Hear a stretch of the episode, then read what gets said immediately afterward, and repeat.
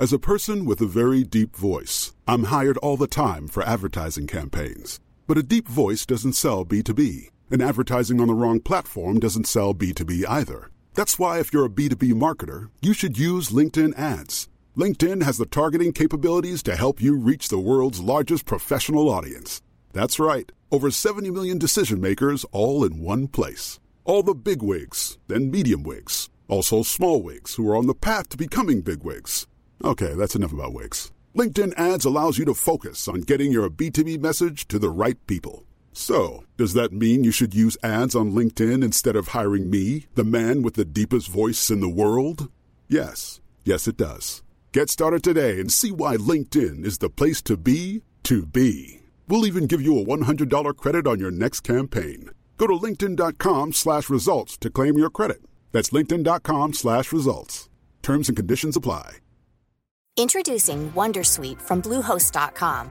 Website creation is hard, but now with Bluehost, you can answer a few simple questions about your business and get a unique WordPress website or store right away. From there, you can customize your design, colors, and content. And Bluehost automatically helps you get found in search engines like Google and Bing.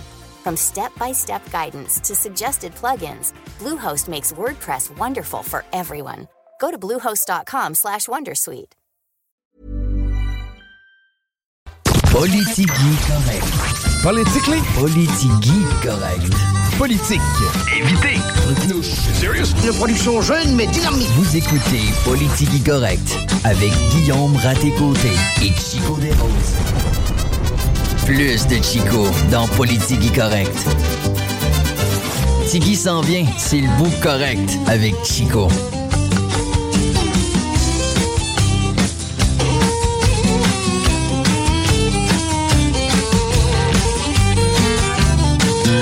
Pas sûr que je suis à l'aise.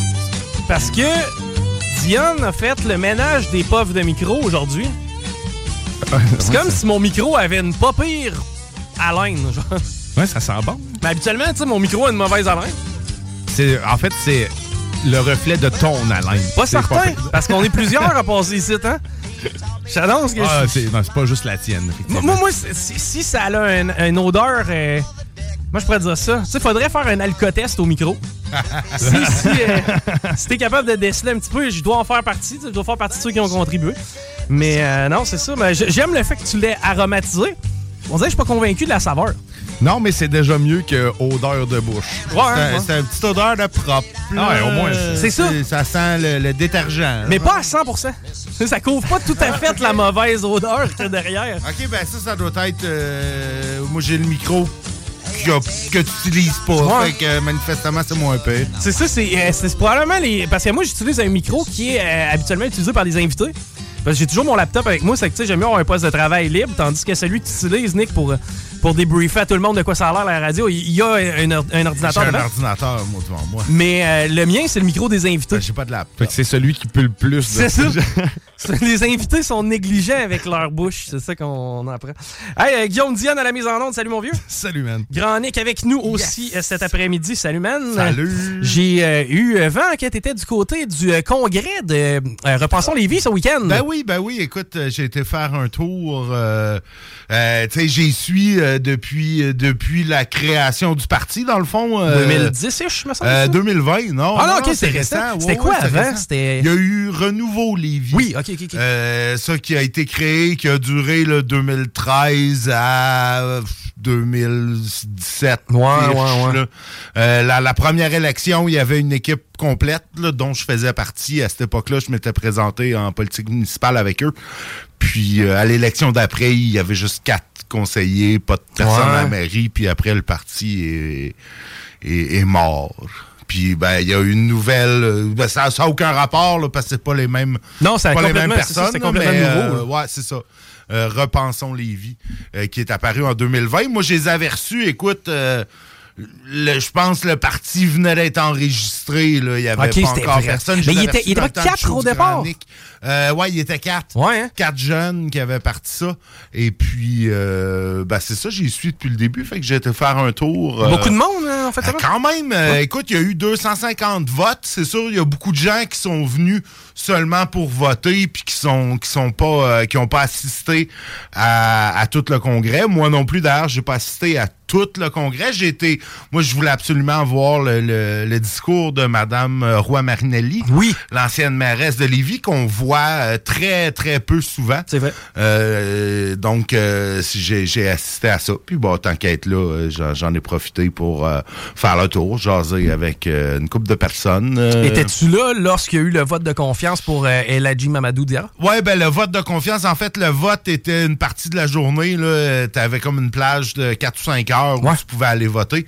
Euh, j'étais pas là à l'annonce euh, des résultats, par contre, mais effectivement, là, moins de 50 là, des, des, membres de, de Repensons Lévis ont voté pour reconduire euh, Eladj, euh, Eladji Mamadou Diarra. Et, et selon, pour, quand, quand, on le connaît un peu, je pense pas qu'il se fait appeler comme ça.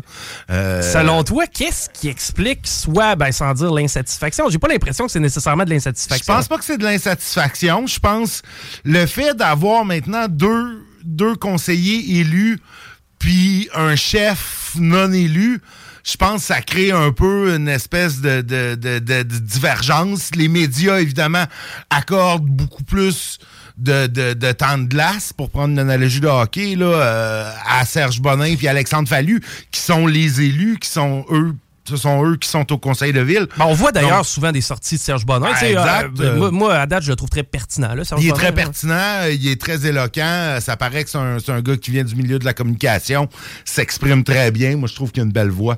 Euh, tu sais, du monde de la radio, hein, on est sensible à ça, les voix. Euh, donc, effectivement, il y a beaucoup, il y a, beaucoup d'exposure. Puis, ben, c'est ça. moi, moi aussi, je suis de ceux qui pensent un peu que tant qu'à avoir deux conseillers élus, le chef devrait être élu. Moi, j'ai été surpris euh, lorsqu'il y a eu euh, l'élection partielle euh, l'année passée, en 2022. Fait, ouais, ça fait pas si longtemps. celle qui a vu Alexandre Fallu là, être élu au conseil. J'ai été, j'ai été très surpris que M. Diarra se présente pas à l'élection partielle. Normalement, un chef non élu, c'est comme un peu dans la, la tradition qu'un chef non élu ben, se présente dès qu'il y a dès qu'il y a l'occasion de le faire. Donc j'ai été euh, j'ai été un peu surpris de ça. Euh, puis c'est ça. Manifestement, ben j'étais pas le seul. Là, euh, Monsieur Diarra, évidemment, là, a choisi de quitter ben, ben, en, bas, de 50% Il n'y a pas il a pas vraiment de barème clair dans le cas d'un vote de confiance. T'sais, on l'a vu. Éric est resté à 75 est resté avec 77, puis il se pétait les bretelles. En même temps, Bernard Landry avait quitté, lui, à 76. Euh, tu sais, là, c'est en fin de semaine, Gabriel Nadeau-Dubois, 90. Bon, c'est sûr, bon, euh, en haut de 85, tu te dis euh, tout le monde. Ben, il y a un haut taux de satisfaction. Il y a un haut taux de satisfaction, ça, tu restes. En bas de 60, tu te dis ça 60, tu te dis hey, ça passe pas, euh, je coule à l'école. ça passera pas plus en politique. Pas. Mais tu sais, du 60 à 80, 85, il y a comme une espèce de zone grise ou ça dépend un peu des, des, des ça dépend du moral du, du chef en question. Ben, des enjeux au cœur du parti aussi. Des enjeux au cœur du parti, puis tout ça. Euh, c'est ça. Éric Duhem, lui, il se pétait les bretelles à 77, mais c'est ça. Bernard Landry a quitté, à 76. Fait que, tu sais, c'est...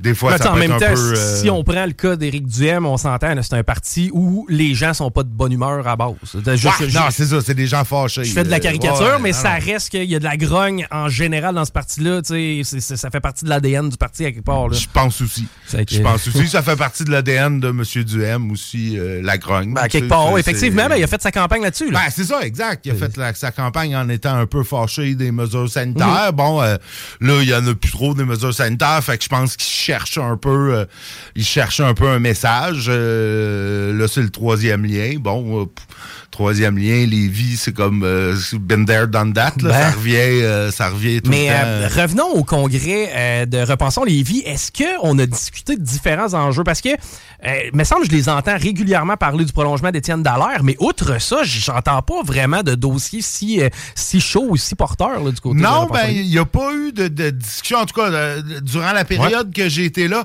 il n'y a pas eu de discussion précise sur des enjeux concrets. Bon, évidemment, on- ils ont présenté bon, les grandes lignes euh, du parti, plus de, de consultation citoyenne, plus de participation, euh, une meilleure euh, coordination du développement de la ville, tout ça, mais en termes de d'enjeux précis, on les a pas, on les a pas encore entendus. Remarque bien que peut-être ça s'est fait à des moments où j'étais pas là, Euh, mais euh, c'est ça, on est moins, euh, on, on sent moins de dossiers porteurs. Ben, c'est ça, moi, c'est ce qui me manque, on dirait, du côté de Repensons Lévis, parce que oui, il y a le prolongement d'Étienne Dallaire qui a longtemps et beaucoup fait parler, mais on dirait que outre ce dossier-là, il, manquerait, il manquerait genre un dossier sur lequel se raccrocher, quelque chose de un dossier concret, ouais, effectivement, effectivement, il y a quelques il y en a quelques-uns, mais euh, c'est effectivement, ils vont sûrement.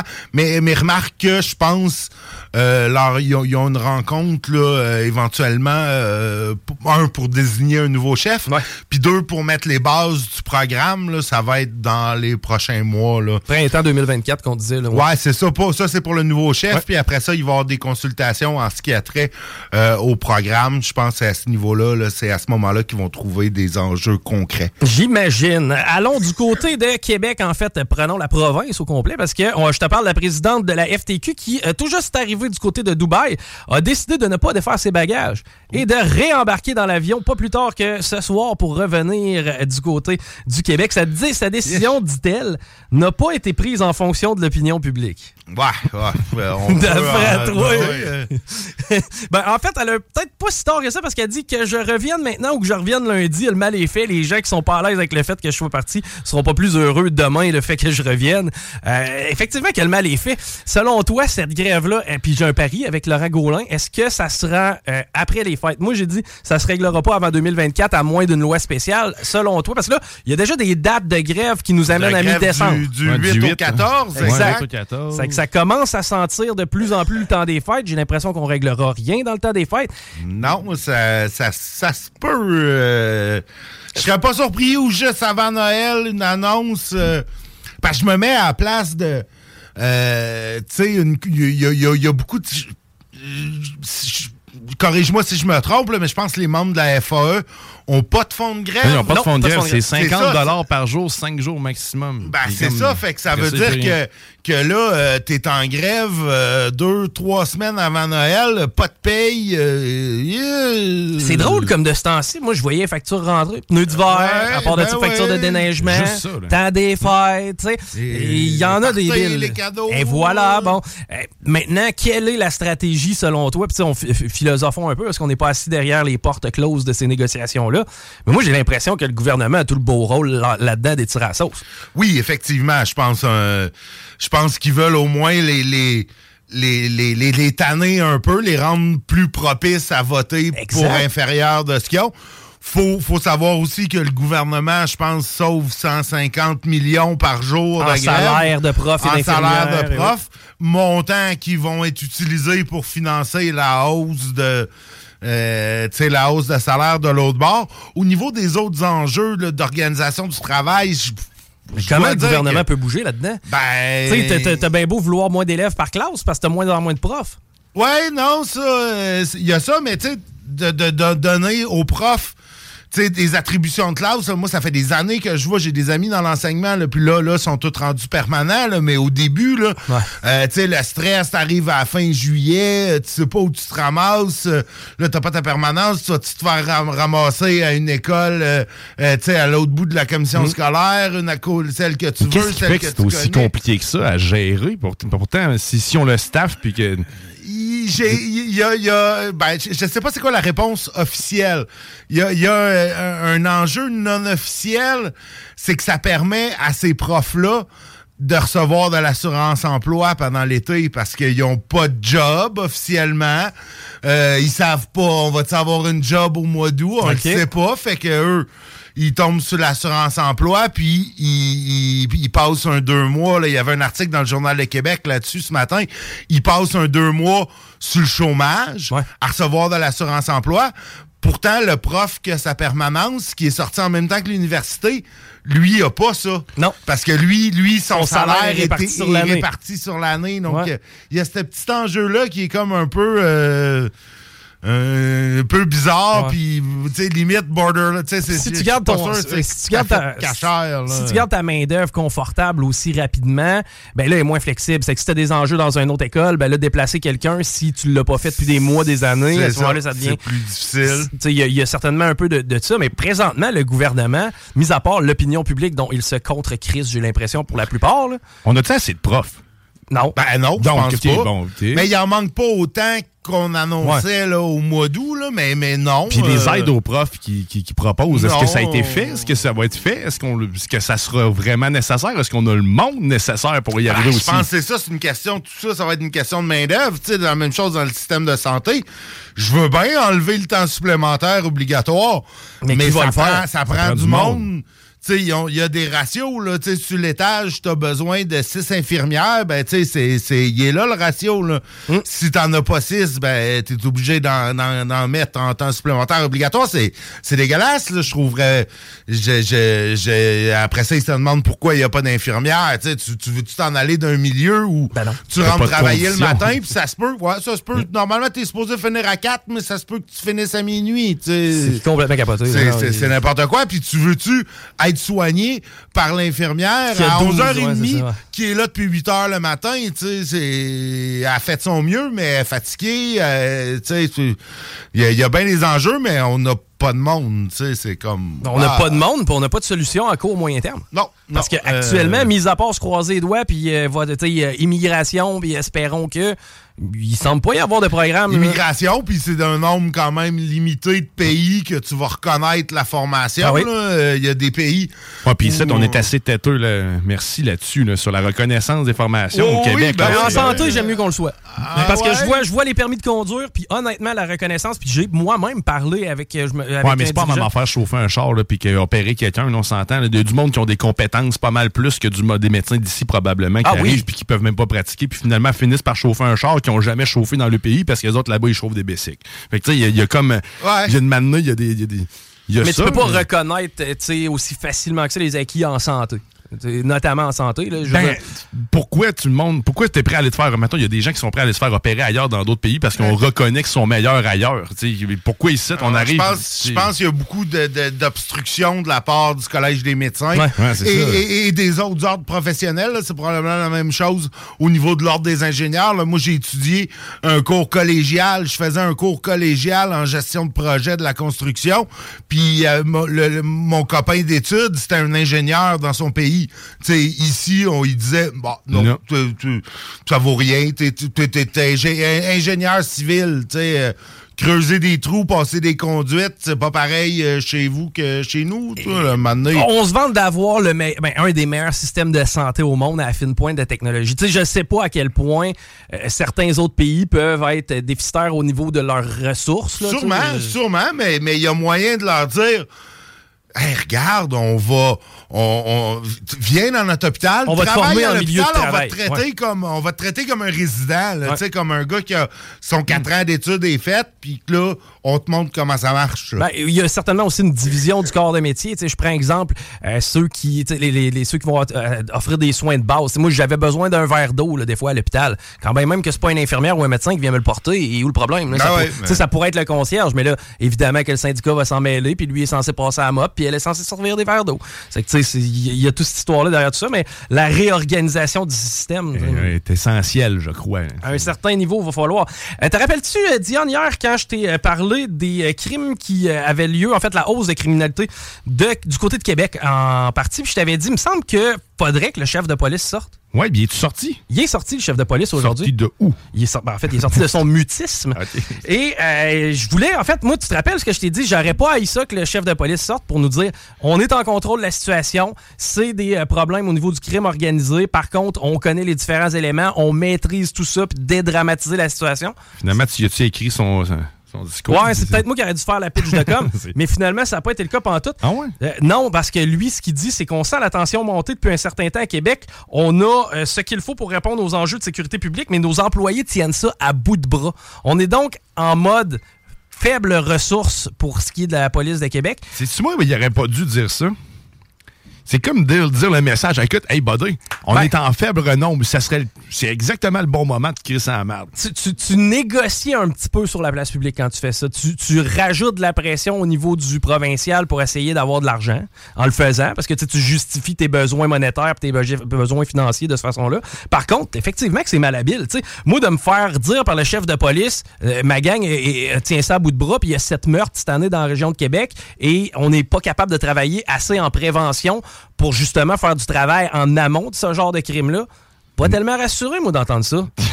non, il n'y a rien de rassurant là-dedans. non, il n'y a rien de rassurant là-dedans. C'est que, bref, je suis pas, euh, pas tellement convaincu de la sortie du chef de police. Mais il y a pas mal de police à, à Lévis pourrait peut-être m'envoyer l'autre bord.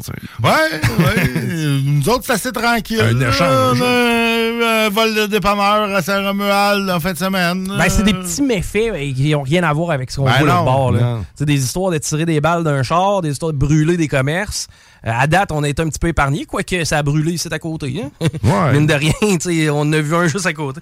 Euh, détection du cancer de la prostate, une, innovation québécoise aux répercussions mondiales. Euh, oui, salute you. Est-ce que quand on a des, des belles nouvelles sur le mhm. cancer, il faut en parler. C'est 600 hommes qui auraient pu profiter du nouveau domaine de la médecine nucléaire. Je t'explique. C'est un agent d'imagerie, le radiotraceur 68 GA PSMA 617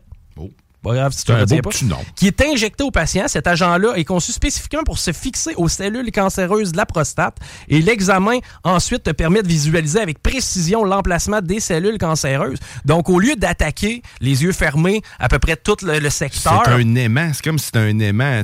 Ben, non, ça te permet de voir à quel endroit cibler les euh, cellules cancéreuses. Ouais, moi, je vois, c'est comme les molécules, ils sont, sont attirés par ça. Fait que c'est comme...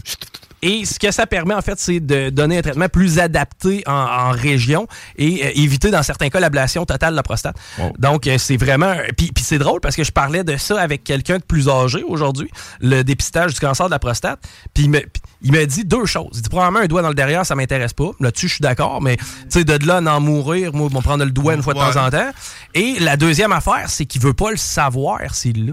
Oui, mais ça, c'est très générationnel hein, de ne pas vouloir savoir ce qu'on a. Écoute, je me fie à ma mère et mon père. écoute, moins qu'ils le savent, mieux c'est. Ben, c'est ça. Je Stratégiquement parlant, je suis pas certain que c'est une bonne affaire. Parce qu'un cancer de la prostate, plus tu le prends tôt, plus il y a de pourcentage de réussite. Et il y a moyen d'avoir une vie sexuelle lorsque tu as été atteint du cancer de la prostate. C'est plus de 60% des hommes qui ont une vie sexuelle active et régulière. Et la plupart d'entre eux vont avoir des orgasmes sans éjaculat, tout simplement. Hmm. Euh, c'est ce que j'avais appris lorsque j'avais fait quelques recherches à ce niveau-là. on va s'arrêter parce qu'au retour, on parle avec Harry Cambouri des Chevaliers de Lévis. CJMD 96 La radio découvrir l'aquariophilie. Talk, rock and hip-hop. Vous écoutez Politique Correct.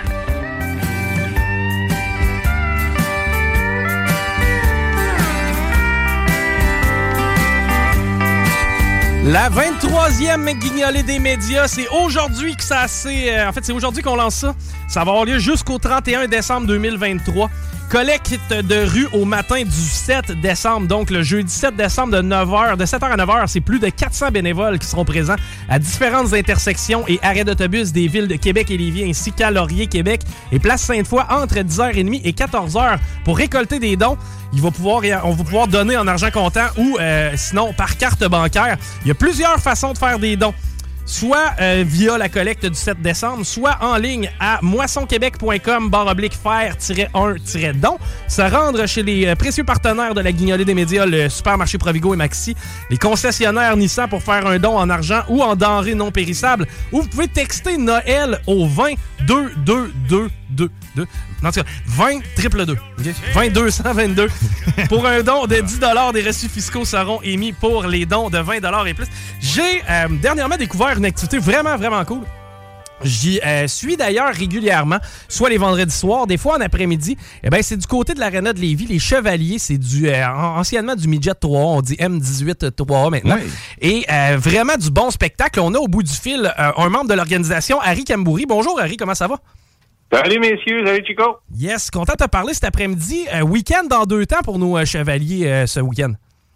Oui, absolument. Écoute, euh, c'est un week-end où on rencontrait deux, deux, deux, deux, bonnes équipes et une première défaite euh, euh, de deux bonnes équipes, c'est-à-dire qu'on rencontrait la même équipe deux fois. Oui. Alors, c'est souvent ce qui arrive lorsqu'on qu'on joue deux fois contre la même équipe, souvent on divise. Premier match, défaite de 2 à 1 en supplémentaire, alors qu'on a eu une mauvaise punition en supplémentaire. Hein, quand on sait qu'en supplémentaire, on est à 3 contre 3, alors on se ramasse à 4 contre 3 et un très beau lancer sur réception d'un joueur du côté de Gatineau là, qui, euh, qui, a mis un terme au match 2 à 1. Et puis le lendemain, euh, belle victoire de 5-2. Là, euh, nos, chevaliers ont réussi à en mettre quelques-uns dans le filet, là, ce qui est un petit peu plus difficile cette année. Ben oui, puis c'est pas à défaut d'essayer, parce que si ma mémoire est bonne, c'était près de 20 lancés au but en première période, là, les chevaliers, samedi après-midi. Ouais, ben écoute, c'est souvent ce qui est arrivé depuis le début de la saison. on les gardiens de but, souvent, sont nommés première étoile à ouais. match ici à Lévis du côté adverse. Alors, euh, j'ai souvent d'ailleurs posé la question en avant-match à l'entraîneur, ça décourage-tu les gars? Parce que euh, quand un, un, match qui finit 40 euh, lancés contre 22 pour toi, puis que c'est toi qui perds 2 à 1, un moment donné, ça peut être démoralisant, mais il me disait que non. Il dit qu'on regarde surtout la façon dont on joue et non le résultat final. Ben, l'exécution est au rendez-vous parce que c'est vraiment une équipe quand même bien rodée à laquelle on a droit cette année. D'ailleurs, à venir jusqu'à présent, peut-être nous faire un, portrait de la saison, comment ça a été pour nos chevaliers à venir jusqu'à date, parce qu'on est quand même avancé en saison régulière. Oui, c'est ça. On a presque la moitié. On a la moitié de la saison de passée. Euh, on savait que le mot d'ordre cette année, c'était patience. Parce qu'on a une équipe où on a neuf joueurs de 15 ans. Habituellement, là, on n'a pas autant de joueurs de 15 ans. Mais c'était des joueurs qui avaient tellement de talent qu'on savait qu'à l'âge de 16 ans, ce serait des joueurs de hockey extraordinaires. Alors, on a misé sur l'an prochain pour avoir une saison extraordinaire. Alors, c'est pour ça qu'on a neuf joueurs de 15 ans euh, dans l'alignement. Et puis, c'était les joueurs les plus talentueux qu'on pouvait avoir dans l'alignement également. Alors, euh, c'est ça. On, a pas, on, joue pour 500 présentement. On est à mi-classement.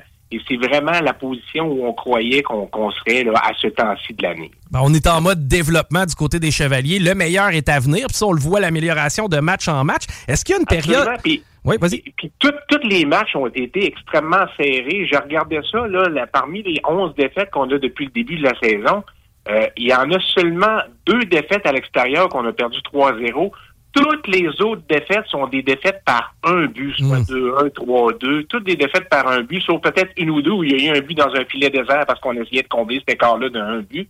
Alors, euh, on était compétitif là, euh, tous les matchs, là, même quand on jouait contre le séminaire Saint-François, qui est l'équipe qui fait flèche de tout bois cette année, euh, on était compétitif également dans ces matchs-là. Est-ce qu'il y a une période de transaction pour le M18 3A ou si les, les joueurs demeurent avec leur équipe? Là, les joueurs doivent demeurer avec l'équipe. Tu dois jouer avec les joueurs de ton territoire, sauf pour quelques-uns à la fin du camp d'entraînement s'ils sont coupés dans d'autres dans d'autres euh, secteurs euh, de, la province, là, comme c'est le cas de notre gardien de but. Nous, on voulait aller chercher un gardien de but à l'extérieur et on a un de nos deux gardiens de but qui vient à l'extérieur. OK. Et euh, y a-tu des activités spéciales à venir? Parce que j'ai cru voir une journée spéciale des mascottes. On a des, on a des activités prévues là, du côté des Chevaliers. Oui, j'essaie toujours d'avoir un petit peu de, de, belle animation autour de nos matchs. Euh, ça, la journée des mascottes, que tu me parlais, c'est au mois de janvier. Oui. Mais ce qu'on a en fin de semaine qui s'en vient, puis d'ailleurs, si les gens veulent voir du M18-3A, c'est la dernière chance en 2023. Là, on joue euh, ce vendredi, le 1er décembre. Ensuite, ça va aller au 5 janvier.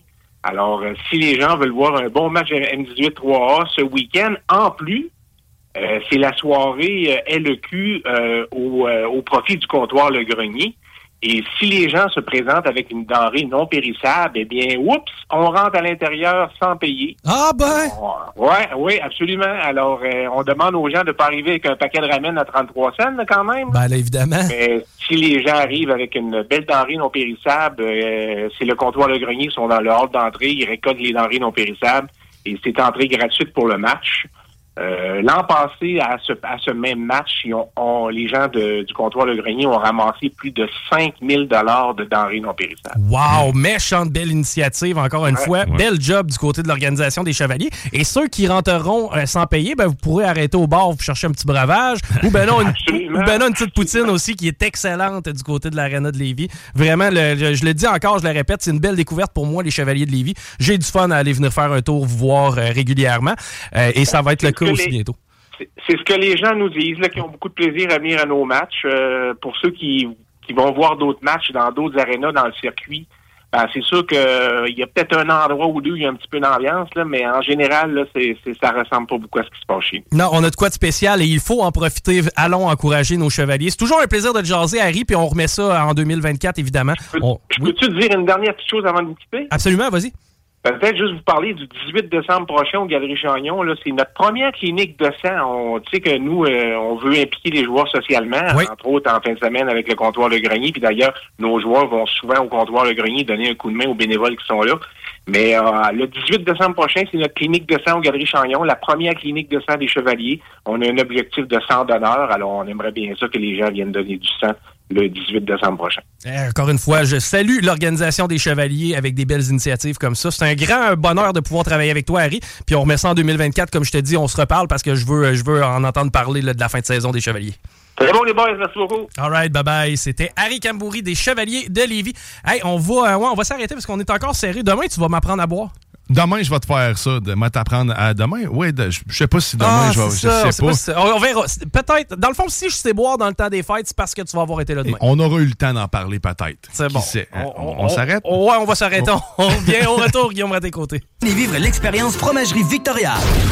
CJMD 96.9. Téléchargez l'application Google Play et Apple Store. Vous écoutez Politique Correct.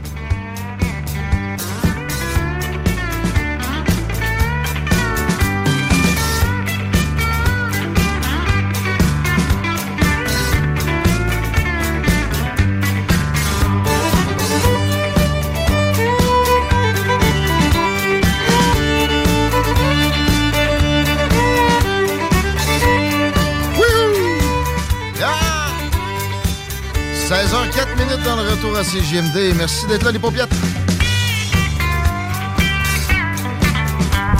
Merci d'être là, mon Chico. Mais ça me fait plaisir.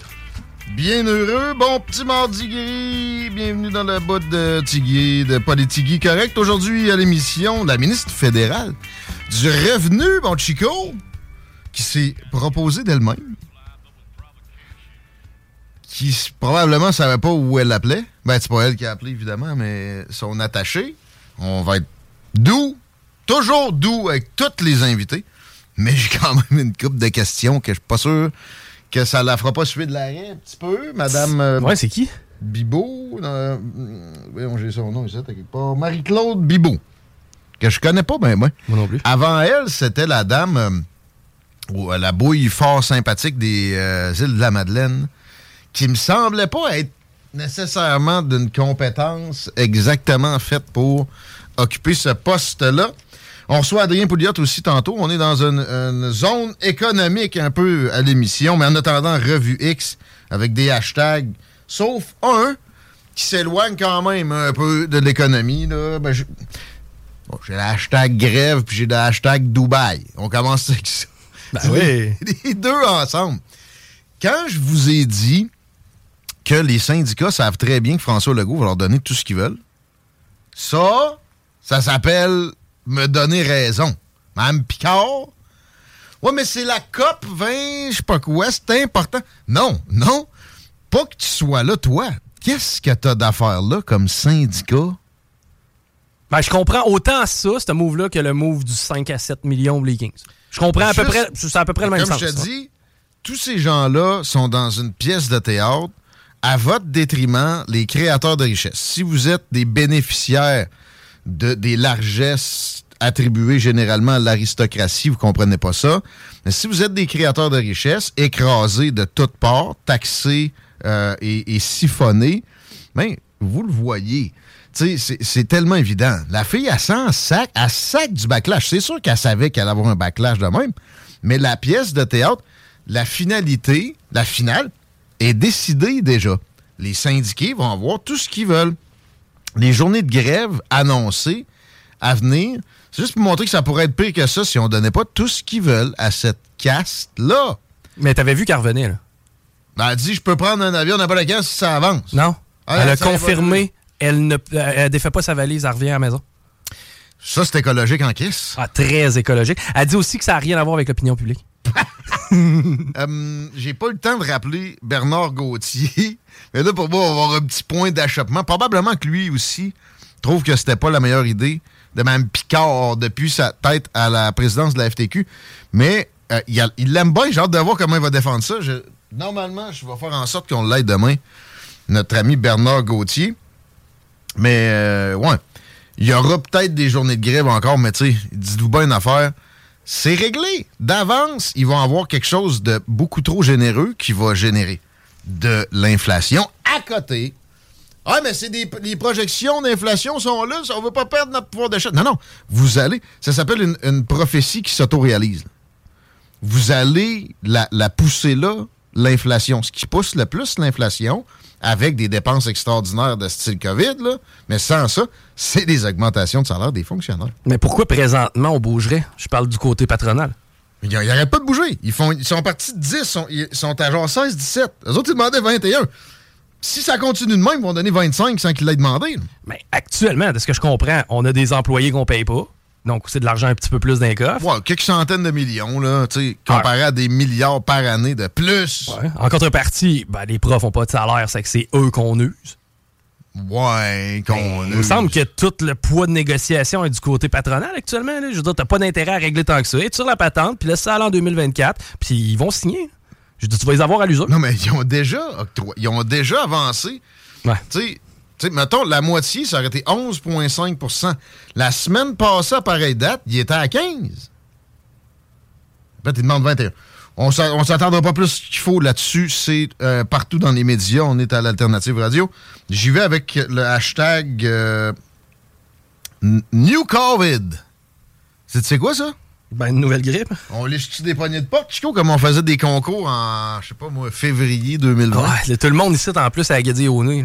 Euh, ouais, mais c'est pas celui-là dont il est question tant que ça sur le hashtag New COVID, parce qu'il y a effectivement quelque chose qui se produit euh, en Asie qui ressemble à des choses qui se produisaient en Asie en 2019 puis en 2020. Moi, ça, ça m'alarme pas plus qu'il faut, mais en même temps, je me dis, ça se pourrait carrément qu'on ait des confinements pour les fêtes. Tout se peut. Je suis sérieux c'était c'était pas avisé de le faire à l'époque. Ils se sont jamais excusés. Ils ont jamais même pris deux secondes pour regarder s'ils avaient bien agi. Fait que, dites-vous bien, d'enfant, c'est pas pour votre bien que ce genre de patente-là peut arriver. S'ils en ont besoin, ils vont vous l'imposer. Et là, on a des signes comme quoi ils pourraient avoir ce besoin-là prochainement. Soyons très complotistes. Mettons, la crise économique qu'on souhaitait n'arrive pas. Donc, euh, ça prend, ça prend un, événement de la sorte. Je dis pas que c'est ça, là. C'est c'est un scénario qu'il faut garder peut-être dans un petit coin de son cerveau parce que la paranoïa, si ça devient pas extrême et trop présent, c'est bénéfique. Hum, je voyais un mime aussi là-dessus que je trouvais sympathique, que je voulais vous citer euh, sous le hashtag New COVID. Tu connais Scooby-Doo un peu? C'est pas des, Ouais. du cinéma, ça? Ouais, un petit peu ça. T'as-tu écouté ça dans le temps? Ben, Scooby-Doo, ça, c'est les, les fantômes. Beaucoup de fantômes. Ouais, non, j'avais pas le câble. du paranormal. Il y a un mime, tu sais. Tu, tu connais un peu les faciès puis de quoi, Ouais. à quoi les dessins peuvent ressembler. Puis il y avait tout le temps un gars qui a une poche sur la tête attachée euh, dans, dans une histoire, là, le méchant à un moment donné. Ah, puis finalement, c'est pas le bon. Puis là, t'as le mime. Tu sais, le gars, il est ligoté, il a son sac sur la tête. C'est écrit New COVID. Puis là, l'image suivante, il n'y a plus de sac sur la tête, c'est écrit juste COVID. Ah, ok, ok, ok, ouais. Et encore là, euh, il y a quelque chose euh, qui doit nous faire réfléchir. Hum, ça parle de vaccins aussi sous le hashtag New COVID. Le monde est curieux des chiffres de surmortalité chez les hommes, spécifiquement. Et ça sort mal, ça sort. euh, ça sort d'une façon où on ne les attribuera jamais au vaccin. Puis moi, je, je veux pas. On nous prévoyait un génocide avec le vaccin de l'autre bord. Vos gueules. Sauf qu'une surmortalité, donc euh, que les effets secondaires soient beaucoup plus présents que ce qu'on aurait pu envisager, ça peut arriver. C'est une technologie qui avait jamais été essayée sur l'humain. Euh, à peu près, là. Fait que, ah ouais, ouais, il y a eu des tests. Vous avez gardé ça secret. Puis d'ailleurs, il y a, des gens qui sont sortis molestés de ça. Comme tous les tests avec tous les vaccins. Mais la proportion était un peu plus grande que pour les autres. Puis euh, tout le refoulement que ça a subi, ben, ça fait qu'il y, a effectivement du monde qui, se questionne sur cette surmortalité-là. Beaucoup de cinquantenaires qui font des crises cardiaques euh, et on, on, attribuait des décès COVID à quelqu'un quasiment qui faisait un accident de char en 2022, mettons, s'il y avait eu de la COVID dans les 30 derniers jours. Alors que c'est zéro euh, le réflexe dans le système médical de regarder quoi que ce soit, quoi que ce soit qui a trait, peut-être, aux effets secondaires de ce vaccin-là. Rendez-vous en compte avant d'aller pogner une énième dose. Réfléchissez, le consentement libre et éclairé, c'est encore vivant. Avant même une énième dose. Tu parles de New COVID. Demain matin, on recommence la game. Là. Ben, en fait, demain matin, mettons, dans 2-3 ans, j'ai pas le goût d'aller me faire piquer. S'il y a encore quelqu'un qui fourre un pangolin. Ouais. Mais c'est parce que ce qui arrive, c'est que tu te rappelleras, là, on s'était fait piquer, nous deux, là. Parce qu'à un moment donné, il fallait réapprendre à vivre. Là. Non, mais, mais c'était pas pour ça. Ouais. Mais au final, est-ce que ça nous avait tellement donné de bénéfices d'être vacciné? Non. Moi, en passant, quand j'ai pogné la COVID avant d'être vacciné, a été moins pire qu'après. Bon. Bon, c'est anecdotique, vous me direz, effectivement. Ben, je ferai partie de ceux qui ralentissent le groupe, mon vieux. Ah, là, moi, c'est. Moi, c'est fini. Il y a vraiment un mouvement social. Do not comply. OK? Tapez ça sur X, vous allez voir qu'il y a du stock en, en dessous de ça, à plein. Donc, vous avez crié au loup, Là, quand même, le loup se pointe, il y a une grosse partie de la population qui voudra rien savoir. De quoi que ce soit. Mais le masque, là, au moins, ça, là, c'est prouvé que c'est inefficace. Puis on a enfin parlé des dommages que ça peut causer, surtout pour des enfants. Au cours de, la dernière année, mettons. Les confinements, ça a causé plus de dommages que de bénéfices. Et de Lancet l'a dit. ils ont titré ça sur le front. Là. Euh, donc, il reste quoi? Comme mesure. Mettons qu'il y a une épidémie de virus respiratoire vraiment là, qui part de. C'est Singapour? Shanghai? Je sais plus. Puis que ça s'en vient. Puis là, tu veux l'Italie! Un animateur très connu de la région de Québec qui m'avait dit ça, hein, hum. genre d'avril. Ah, j'ai vu l'Italie, l'Italie. Pourcentage de personnes âgées incomparable avec site. L'Italie a moins d'épidémies de virus à, couronne, des rhumes. Ben, par définition, pas le même climat. Etc. Là, ça avait rentré comme euh, la misère sur le pauvre monde. Puis même à ça, même si on était exactement similaire dans le socio-économique, ça veut pas dire qu'il faut arrêter l'économie qui paye le système de santé à long terme, ça a toujours été farfelu, ça. Mais les masques, ça a eu comme un avantage à quelque part, c'est que maintenant, étant donné que la pauvreté est au rendez-vous, il y a de plus en plus de vols, ben là, au moins, les gens savent comment se dissimuler, tu sais. tu comprends? ça, On l'avait dit ça aussi. Des manifs aussi. C'était surprenant comment c'était peu utilisé au début pour le crime, les masques. Mais là. C'est que ça. Tu vois des gens avec un masque et puis. Euh, Payer des magasins après l'autre. Ben, ou met le feu à quelque part. Mm. Hashtag NASA, on reste dans le complotisme, peut-être. Parce que il y a une vidéo très populaire où on voit des, mettons, des scientifiques russes qui présentent certaines données à Vladimir Poutine sur l'alunissage des années 60, 69. Et euh, ils disent, finalement, on a conclu que c'est du, c'est faux. Ce n'est, n'est pas arrivé. Vladimir Poutine de dire interesting pour le, citer exactement. Euh, la Terre est plate aussi, c'est sous le hashtag NASA. Tout est possible. On vit dans un jeu vidéo. On a euh, des sociétés qui sont contrôlées par les extraterrestres. Mais je sais que c'est farfelu. Mais gardez les dons dans un petit coin de votre tête. Je vous recommande ça parce que ça fait voir la vie d'une façon différente. Et ça, c'est toujours bénéfique. Tant que tu tombes pas dans la croyance euh, à, tout, à tout craint, tout à cavi. Euh, il y a aussi, et surtout, sous le hashtag NASA, des belles photos de l'univers qui sortent euh, des galaxies loin de chez nous, des exoplanètes. Une image de Saturne aussi qui me semble assez récente. Vidéo de la surface de Mars par le rover Perseverance. Cool stuff. Le hashtag NASA est bien sympathique et on l'apprécie.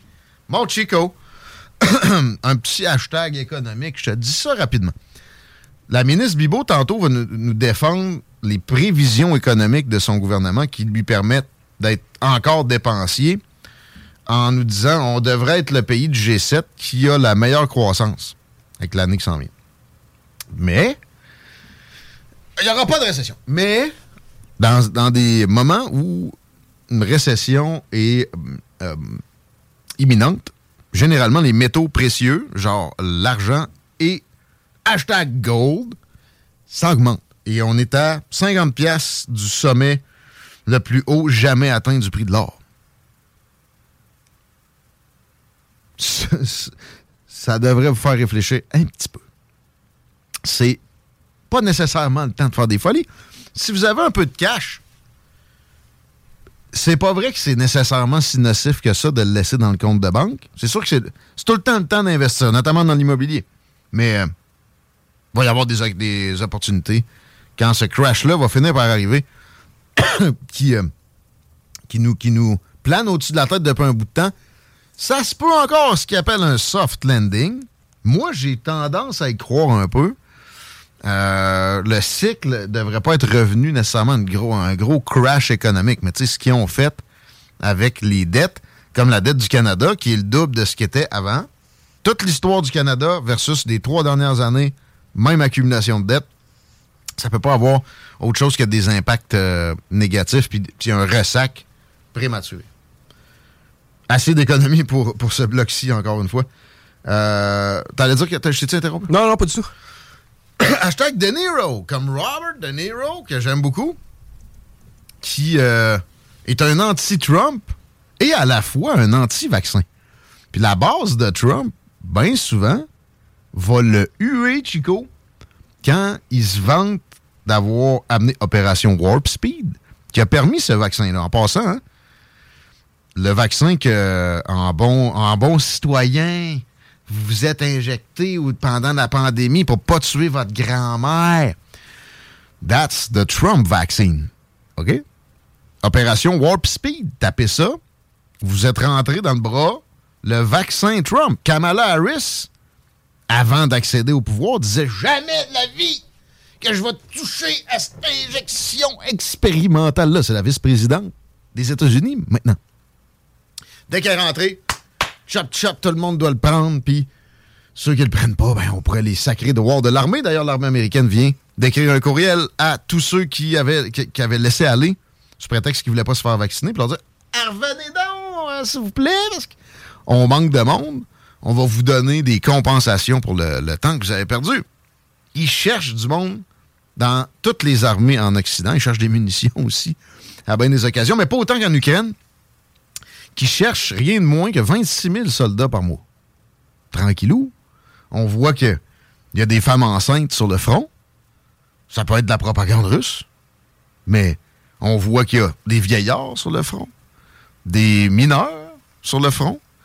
On sait que l'armée russe a déployé quelques centaines de milliers de soldats à la frontière ukrainienne depuis le début ça aurait pu être des millions. Leurs pertes sont une pour dix pour les Ukrainiens. Mais mettons que c'est une pour cinq. Les pertes russes sont à peu près à 70 000. Fait 70 000 fois 5. Normalement, c'est des hommes. C'est des centaines de milliers de personnes qui sont passées dans le meat grinder ukrainien sous prétexte que Poutine est méchant, puis on, on se met la tête dans le sable pour comprendre que ça pourrait ne pas lui tenter une alliance militaire hostile aux portes de sa capitale. c'est de notre faute. La bonne nouvelle, c'est que à un moment donné, avec ces besoins-là, il y, aura un, il y aura des changements à la tête de l'État ukrainien. Zelensky, en fait, le bras droit de Zelensky vient d'acheter un yacht, euh, deux yachts, deux yachts, 75 millions de dollars. Tranquillou. Mais en plus d'envoyer des femmes enceintes et des vieillards au combat, ils les envoient non armés. Encore là, ça peut être de la propagande russe. Je me base sur une vidéo en particulier où un soldat ukrainien essaye de se rendre, ben il se rend aux Russes avec une balle dans la jambe. Les Russes demandent, tu ton gun, man. T'étais là avec quoi? On peut pas te, laisser te rendre sans, sans ton arme. Ouais, je n'ai pas. Je n'ai jamais eu. Donc, euh, euh, ça va mal pour l'Ukraine et il euh, y a une très importante dame dans l'appareil étatique ukrainien qui a fait une sortie au cours des derniers jours aussi qui a dit que le chef des armées était complètement dans le champ et, devait démissionner. Évidemment, la presse libre, très libre, ukrainienne est sur son dos maintenant. La dame, probablement, va devoir fuir la place. Mais moi, j'ai l'impression que, tu sais, on voit les derniers mois de, ce, conflit-là parce que c'est absolument intenable. Il y a eu des dizaines de millions de personnes qui ont fui. Il reste quoi, là? Il y a des estimations qui parlent de 500 000 soldats ukrainiens slaughtered. Puis de l'autre bord, 50, 000 euh, Russes. Mais la Russie a 100 millions d'habitants plus, a un, appareil, euh, comment on appelle ça, un complexe militaro-industriel, tu sais, fois 100 ce que l'Ukraine peut avoir. Puis tu sais, l'Ukraine, by the way, oh, mais on, les aide. Non, non, on les, on les utilise et on les arme très mal. On leur envoie des vieux chars, on leur envoie quoi que ce soit, rien de, quoi que ce soit qui pointe. Israël, par exemple, eux autres, on leur envoie tout ce qu'ils veulent. Mais l'Ukraine, ils ont les ramassis de fond de short depuis le début. Puis ça s'est pas amélioré. Ils sont où, les jets? Il en a pas. De toute façon, ils se feraient abattre. Ça va vraiment très mal pour l'Ukraine, mais ça peut être une bonne nouvelle parce qu'enfin, il y a du monde qui commence à parler de paix pour ça. Les mêmes qui ont parlé de paix après, trois jours d'attaque israélienne sur Gaza, mais qui n'avaient pas dit un mot sur la game pendant un an et demi, pendant que des dizaines de milliers de personnes en Ukraine se faisaient mettre dans le moulin à viande et où là, des, dizaines de millions devaient être devaient se sauver. Des déplacements de population, je l'ai déjà dit ici, c'est des crimes contre l'humanité à chaque fois. Et dans le cas qui nous occupe, je suis désolé, vous ne pouvez pas imputer ça simplement à Vladimir Poutine. Si vous voulez, être un, analyste sérieux en relations internationales, vous devez avoir la capacité de vous mettre dans les souliers de tout un chacun. Mettez-vous deux minutes dans les souliers de Vladimir Poutine. Il n'y avait pas le choix d'attaquer. C'est faucon à lui, parce que, ben oui, il y en a, lui, avec, qui, réussit à maintenir à une distance quand même respectable. Les autres, ils auraient euh, envoyé des millions de soldats. Ils auraient ramassé l'Ukraine au complet. Là. Je veux aussi vous rappeler que il y a eu des négociations en Turquie à l'été, tout de suite après le début des hostilités, qui ont été arrêtées par les Américains et les Britanniques qui ont dit à Zelensky sac ton camp de là. Si tu veux tes yachts puis ta villa en Italie, mon homme, tu vas nous écouter, c'est nous autres qui avons ton cash de, de corrompu anyway, dans nos banques. Fait qu'Hawaii, on a besoin de ce conflit-là. Vous pouvez être pas d'accord? 88 903 5969. Je, me cherche euh, toujours un analyste d'affaires internationales, de géopolitique qui peut venir me prôner ici la, ligne éditoriale des gouvernements occidentaux. Anytime! pour ça que d'habitude, ils n'appellent pas pour venir eux-mêmes à l'émission comme la ministre Bibo. On la reçoit vers 17h. 17h05, 17h10, ça avait un petit quelque chose avant. Même.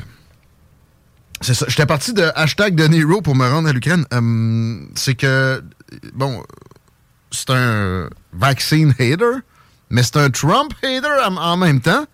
Un peu paradoxal. Il a fait un speech au Gotham Awards. Ça, je connais pas. Peux-tu googler ça? Au Gotham Awards? comme dans Batman. OK.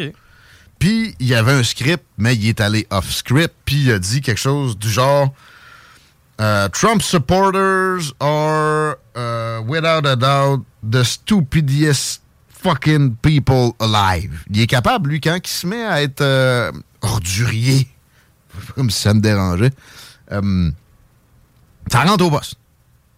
Il l'a pas mal. Ça peut convaincre certaines personnes, mais des gens qui l'appuient dans son scepticisme sur les vaccins en général, il dit pas que tous les vaccins, c'est de la merde. Personne ne dit ça ou presque. Il dit qu'ils sont euh, acceptés trop facilement, mais qu'on les, teste pas assez. C'est vrai. Faites juste écouter un peu ou lire un peu de ce que produit Robert Kennedy Jr. C'est, clair. Puis c'est, prise de bec aussi avec des gens comme Anthony Fauci qui promettent de revenir avec des documents qu'ils le font jamais. Mais euh, euh, je sais pas où j'allais. Ça, il est, très anti-vaccin. C'est correct de, de, de, l'appuyer là-dedans.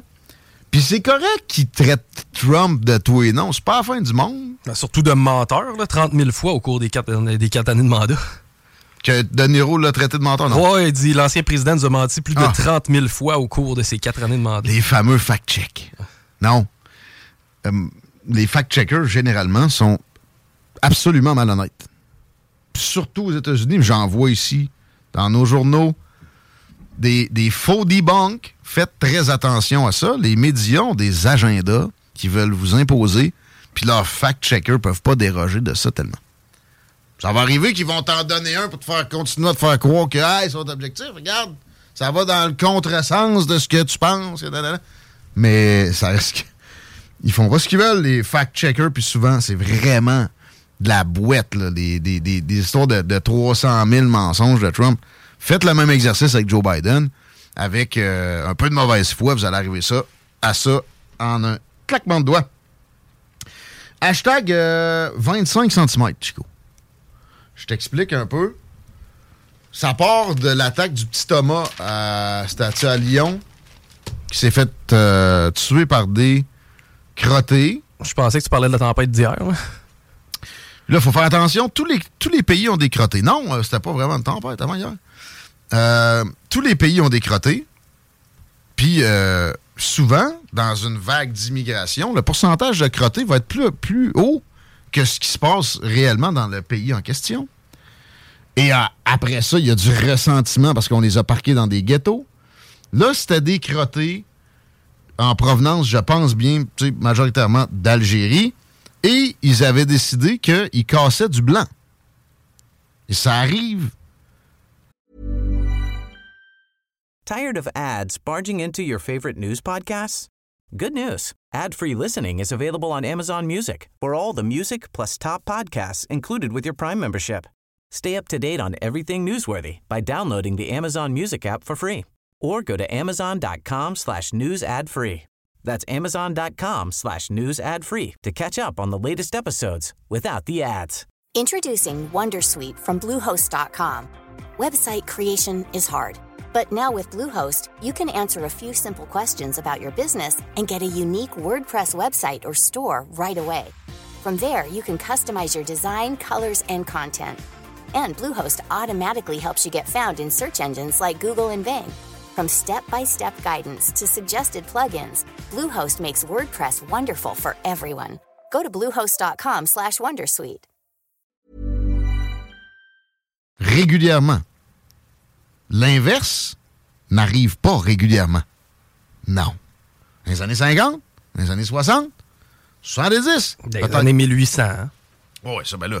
Dans les années 1800, première moitié, c'était, tu sais, il n'y avait pas besoin de les casser. Il était, déjà fait. Il était enchaîné. OK? Euh, mais tout ça pour dire que c'est ça, ils s'étaient craqués entre eux autres. Il y avait des couteaux de 25 cm. Et ils l'ont tué, le petit Thomas qui n'avait rien fait et pour, le, pour qui il y a presque zéro euh, répercussion. Oh oui, ils en ont arrêté, il y a la prison, mais il y a, il y a en Occident un ressentiment envers l'establishment politique sur ce qu'on impose aux populations avec cette immigration massive-là, qui vient évidemment avec son lot de problèmes. Des immigrants, peu importe leur provenance, ils viennent de vivre un, déplacement. C'est sûr qu'ils ont plus de problèmes que la moyenne du monde bien établi d'une place confortable, attrayante en plus. Est-ce qu'on doit s'imposer ça? Moi, dans, mon feeling, c'est que les dirigeants euh, sont quand même d'une certaine bonne foi. C'est des embourgeoisés dans des tours d'ivoire, mais ils se disent euh, on peut pas laisser la population se décimer. Il faut qu'on ait quand même une croissance de population. Premièrement, pour avoir de la croissance économique, parce que c'est une grosse partie de la croissance économique, ça avec l'obsolescence programmée. Euh, puis tu sais, eux autres, ils vivent pas les conséquences. Ils se disent ça va finir par se mélanger. Puis même ça se mélange plus vite que ça se mélangeait avec les Irish puis les Italiens les années, mettons, 1920, 1910. Donc, c'est bénéfique, tout ça. Euh, moi, personnellement, je suis pas pour une croissance euh, pour en avoir une. Je pense qu'il y aurait moyen qu'on préserve une certaine homogénéité euh, des, pays occidentaux. Mais ça va vite si tu, tu, tu, te cantonnes là-dedans, tu rentres pas assez d'immigrants. la dichotomie entre toi et les pays qui le font va arriver vite. Mais tu sais, quand, quand tu les vois en même temps prôner pour les Blancs, tout ce qu'il y a de nocif. Là. Tout ce Voulez-vous des petites, des petites seringues? Voulez-vous des tests pour votre drogue au festival d'été? Voulez-vous vous faire avorter? On a un deux pour un. Voulez-vous vous couper le, le, sgeg? Voulez-vous que vos enfants euh, réfléchissent fortement, très jeunes, à l'identité de genre, s'il vous plaît? C'est hot parce que toi, t'as quand même offert voulez-vous. Tandis que QS, eux autres sont un peu plus radicales. Tu veux te présenter au partiel, coupe-toi, le sgeg. hein? un beau, un beau bien en santé. Là. Moi, sinon, on veut pas de toi. Ah oui. Mais moi, je répète avec ça, ce que j'aimerais voir, c'est une chicks qui se trans vers un mononcle. Oui. Tu sais? Ça, c'est rare. Ça serait capoté. Puis là, être avec Gabriel Nadeau-Dubois. mais tu sais, elle ressemble à Pierre Fitzgibbon. Ça, ça serait drôle. ça, ça, serait bon, man. Man, je vote pour ça. Mais il faut qu'elle commence ses hormones de bonheur dans la barouette. Là. Ouais, mais Pour ça, ben, ben c'est ça, c'est correct. Un masque, là. C'est une prothèse. Euh. Je veux juste finir sur le hashtag 25 euh, cm. Le cas de Thomas n'est pas isolé. Euh, cette immigration-là amène de la joie dans les cartels, on va dire de même, amène de la criminalité en plus grand nombre. Trump, il n'a jamais fait l'effort de le dire comme du monde. Ces gens-là sont des violeurs, sont des voleurs. Non, non, pas toute la gang, si. Mais il y a un plus gros pourcentage que d'une société normale dans une masse en migration. Mais même si le pourcentage était égal, on n'a pas à les tolérer. Et on peut pas faire le tri, on n'a pas les moyens. Fait qu'on se ramasse avec plus de criminels dans nos communautés. Et ils s'attaquent carrément aux Blancs dans bien des occasions, parce que les Blancs sont Blancs. Là. Il est arrivé une situation similaire en Irlande. Ça crée des manifestations depuis un bout. Personne n'en parle ici. Parce qu'on ne veut pas que ça se répande. Rappelle-toi la meute, la manifestation, t'étais là. J'étais là. Qui, finalement, s'est faite... Euh, ben, c'était plus une visite de garage souterrain. Ils se sont cachés là. Ouais. Puis ils ont pas. La police euh, les a pas bien protégés. Euh, et, la police avait rien envie de plus que des, arrêter eux, mais ils ont bien vu qu'ils se cachaient. Ce phénomène-là, on n'a pas fini de le voir. Moi, j'espère que ça ne dégénérera pas plus qu'il faut, parce que c'est possible. Là, Conor McGregor, Irlandais par excellence, en tout cas dans ceux qui, font des combats ultimes, s'est mêlé de la patente. Il y a une cible sur le dos. On le traite des habituels euh, racistes, euh, xénophobes, homophobes, etc. C'est maintenant des euh, colibets qui, moi, dès que je les vois accolés à qui que ce soit, me font m'intéresser à la personne parce que j'ai bien compris que ce sont des, des, façons faciles de l'establishment pour faire à quelqu'un. Puis s'ils réussissent pas à l'arrêter, ben ils vont faire des pressions sur Google pour que ces plateformes soient euh, shut down, etc ça, même si Conor McGregor est capable de dire de la merde, t'as Tucker Carlson qui a dit de la merde, de merde pourrie. Andrew Tate, même affaire. Mais c'est pas à l'État à, décider de ce que vous avez le droit d'entendre ou non. D'ailleurs, l'ONU veut faire une loi internationale sur une espèce de probité du web ces temps-ci. Dès que vous voyez ces signaux-là, allez, partez à courir de l'autre sens. Puis, je, je vous dis pas de, commencer à aimer Andrew Tate pour autant, mettons. Même si la soirée est encore jeune, ils ont dit que je, je tripais dessus parce qu'il est misogyne. C'est vrai qu'ils ont dit ça. des des hey, gaillards. J'ai retenu quelque chose parce que tantôt tu parlais de l'immigration. Bon, il y a plus de crimes chez les nouveaux arrivants, en fait, les populations de nouveaux arrivants. Euh, c'est normal. Il y en a qui vont, ben c'est ça, il y en a qui vont te dire, ouais mais Guillaume, tu es raciste. De façon très, très agressive. de toute façon, c'est déjà, déjà... En fait, il faut comprendre quelque chose, OK? On s'est doté d'un système d'éducation qui fait partie des meilleurs au monde. C'est ce qu'on se vante de faire. On, se dit aussi qu'on met en place des mesures de sensibilisation auprès de plein de sujets. Bon, la conduite automobile en état d'ébriété, la violence en tant que telle, la violence faite aux femmes. Bon, on s'est bâti une société comme ça. C'est que c'est évident que notre taux de criminalité va descendre, sinon les mesures serviraient à rien.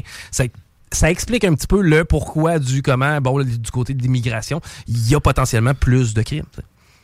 Ah, c'est euh, une belle finale pour le bloc. C'est. Euh, ben, c'est parce que je voulais pas non plus que ça se fasse dans l'amalgame, puis ah, ben là, il y a plus de crimes chez les immigrants, c'est raciste. Non, non, il y a une analyse derrière ça. Mais non, mais c'est ça. C'est juste des chiffres. Puis c'est pas. Euh, je sais pas comment j'ai dit ça, mais j'espère que ça peut pas paraître de même. Non, non, mais c'était pas C'est normal parce que ces gens-là, dans, dans, la situation. Ils veulent améliorer leur vie. mais, mais c'est pas rien que ça, tu sais. Combien de fois on a vu ça?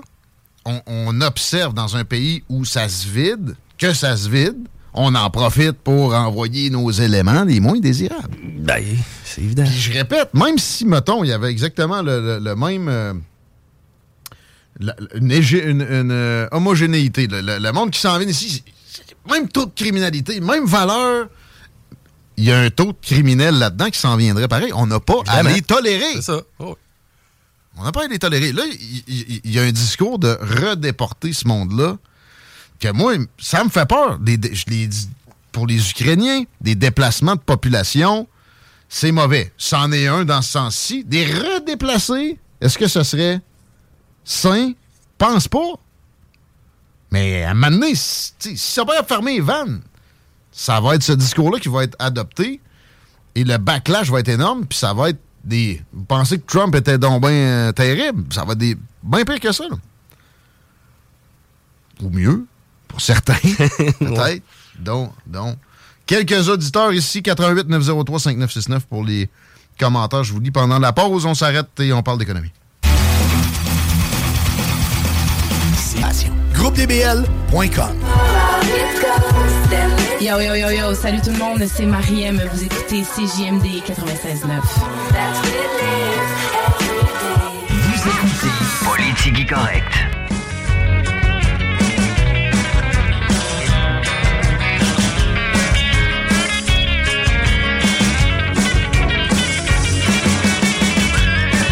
Ah oui. 5h moins 20. La circulation est digne de mention juste avant. Peut-être que vous êtes à proximité. Si vous êtes pogné dans le trafic, on a des magasins aliments M&M un peu partout dans le coin. C'est votre meilleur allié pour les fêtes. Pensez vous chercher du bonheur. C'est temps de relaxer. Pendant les fêtes, pas de cuisiner. Même avant les fêtes. Pour les Américains, c'est déjà commencé avec Thanksgiving. C'est le bon temps d'en profiter. Ça veut dire certainement pas arroser une dinde aux 10 minutes. Ça, c'est allé chez Aliments M&M, se ramasser un rôti de dinde avec des hors-d'œuvre hors catégorie. Les hors-d'œuvre chez Aliments M&M, c'est comme de l'or dans une banque suisse. C'est comme François Legault avec des millionnaires. C'est généreux. Ce petit propos-là va fitter avec notre invité qui s'en vient. Le quatuor de feuilleté. Vous pouvez pas vous tromper. En tout cas, pas autant que François Legault en général. Les feuilletés aux morts, ça, je dois vous dire, si vous amenez ça chez la belle-mère, elle vous donne un bec sur la bouche, comme François Legault avec sa soeur. Mais les champignons farcis, sérieux, les bouchées miel et fromage, les mini brochettes poulet ananas, les brochettes bœuf et bacon, c'est juste chez les aliments M&M. Et euh, on aime particulièrement ceux de Louis XIV à Beauport, Boulevard Lormière, Neuchâtel, Président Kennedy, à Lévis, Taniata, aussi Lévis, Saint-Romuald, plus précisément. C'est-tu là qu'il y a le trafic, Chico Saint-Roch? Non, c'est sur la rive nord là, que c'est euh, problématique. Je vois que la sortie de route Fossambeau est fermée actuellement, ce qui fait en sorte que présentement, sur la 40 direction ouest, on est au ralenti à partir du Ikea. Donc, si vous êtes capable de passer par le boulevard Amel pour vous éviter la 40 direction ouest, c'est vraiment bordélique. L'accès au pont, c'est pas facile non plus, autant sur Duplessis que sur Henri IV. Sur la 20 direction ouest, c'est déjà à la hauteur de route du président Kennedy et ça dérougit pas jusqu'au pont ou presque. Deux accidents coup sur coup sur Robert Bourassa direction nord. C'est dans le secteur de la capitale les sourds de la capitale, c'est pas encore tout à fait euh, rendu parce que justement, c'est bogué partout.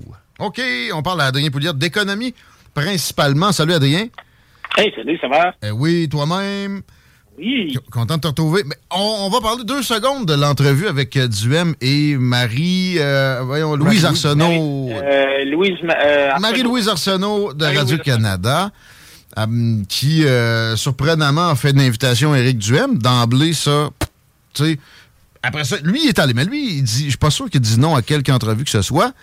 Euh, finalement, euh, les commentaires qui euh, sont peu élogieux sur Eric et sa performance m'ont donné le goût d'aller voir la patente. Puis je vois zéro ce qu'il a pu faire de mal. En fait, tu sais, elle, elle l'attendait qu'un brique et un fanal. C'est clairement une progressiste extrémiste. À l'écouter moi-même une fois de temps en temps. Quand j'ai pas le choix, je l'ai constaté. Là, euh, elle le reçoit. Mais tu sais, elle se fait manger, on s'entend-tu? Il n'y a, rien pété de, bon là-dedans. Là. Ben écoute, tu sais, d'abord, euh, c'est une émission du samedi après-midi. Tu sais, c'est. Euh, donc, il s'est fait inviter. J'en ai, parlé, Eric, après. Il m'a dit, écoute, il dit, la recherchiste nous a dit, bon, c'est une émission un peu lifestyle. Ouais on va parler un peu de qui vous êtes, puis votre historique, blablabla. Bla, bla, tu sais, super relax. Là, c'est, pas du hardcore. On est samedi après-midi. Alors, euh, honnêtement, Guillaume, moi, là, je, j'avais été appelé à là, je pense que je me serais levé à un certain point, puis j'aurais, excusez-moi, j'aurais fait à quelqu'un. Là. C'était, c'était, d'une agressivité absolument hmm. hallucinante. Puis, Bon, tu sais, Eric euh, venait d'avoir euh, un vote de confiance euh, au congrès du PCQ à Lévis de à peu près 78% Il y a des gens qui lui reprochent, tu sais, évidemment, beaucoup de coachs de, du lundi matin, des coachs de salon, mais bon, il y a des gens qui reprochent un peu son style, t'es pas assez agressif, mmh. puis quand euh, tu as eu des entrevues où certains animateurs ou journalistes nous traitaient de coucou, tu sais, t'es pas défendu. Alors, je pense qu'il était un petit peu craqué. Mais wow, ici, euh, ça a été absolument euh, c'est épique. Il faut aller voir ça à la On va leur donner des clips peut-être. oui, ben, pas, pour moi, c'est leur meilleur clip en termes de clics ah depuis très longtemps. Et, comme tu dis, Eric, c'est quelqu'un qui, euh, qui aime le débat et qui, qui refuse. Il y en a qui disent, Eric, tu devrais laisser faire les médias traditionnels puis seulement aller sur le web, mais moi, je pense que c'est pas une bonne approche. Il faut absolument en faire beaucoup sur le web, sur les réseaux sociaux, parce que les jeunes sont là, puis la clientèle du Parti conservateur, on pense que c'est les vieux, mais au contraire, c'est les gens en bas de 50 ans, dont beaucoup de jeunes. Hmm. Et euh, donc, euh, tu peux pas laisser tomber, c'est sûr, le web, mais mais je pense aussi qu'il faut pas laisser tomber euh, la télévision traditionnelle parce que ça rejoint, malgré tout, ça rejoint quand même encore beaucoup de monde. Et euh, cette clientèle-là, il y en a qui vont finir par entendre la raison. Ben, sérieusement, j'essayais de me mettre soulier de quelqu'un qui haït d'emblée Éric Duhem, mais qui peut-être a une petite, petit éclair d'introspection quelque part dans sa tête. Il a vraiment bien fait ça. Il a dit de pas aller là, justement, dans l'histoire que les recherchistes avaient mentionné, que ça allait être euh, quasiment pour parler de, de recettes de biscuits. Euh, il est pas allé, puis tu sens qu'il est de bonne foi dans, dans tout ça. Tout au long, c'est 22 minutes. C'est assez sur, sur, 22, sur les 22 minutes, là, elle a posé une question sur le programme. On sort du congrès, je penserais que ça serait ça, tu sais. Euh, et elle, a posé une question. Et lui, euh, c'était une question sur toutes les questions de la réforme du scrutin.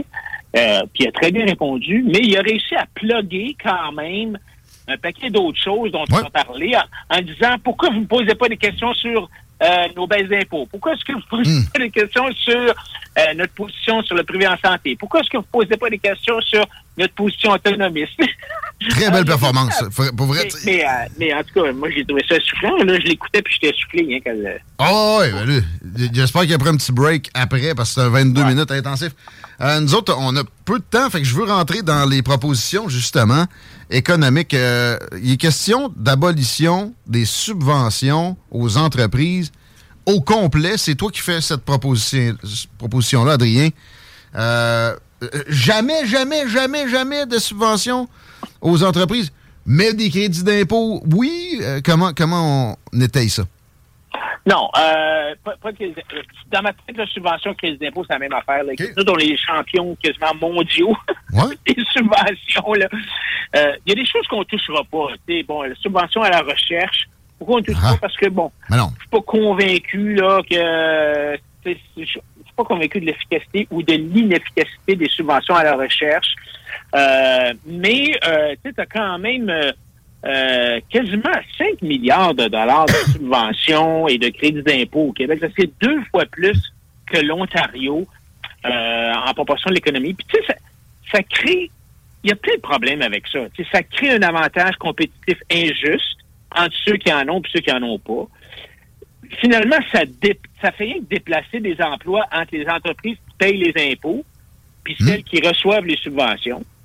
Ça crée des distorsions dans le marché, ça favorise l'un ou l'autre. euh, C'est du déshabillage de Paul pour habiller Jean. C'est ça. Qui coûte de l'argent en plus. Oui, puis t'as tout, toute la question, Ah, l'impression qu'il y a du tripotage, c'est la confiance dans nos institutions démocratiques. Puis, puis l'autre chose, c'est, tu sais, Guillaume, les entreprises qui sont pas bonnes, là, il faut qu'ils meurent.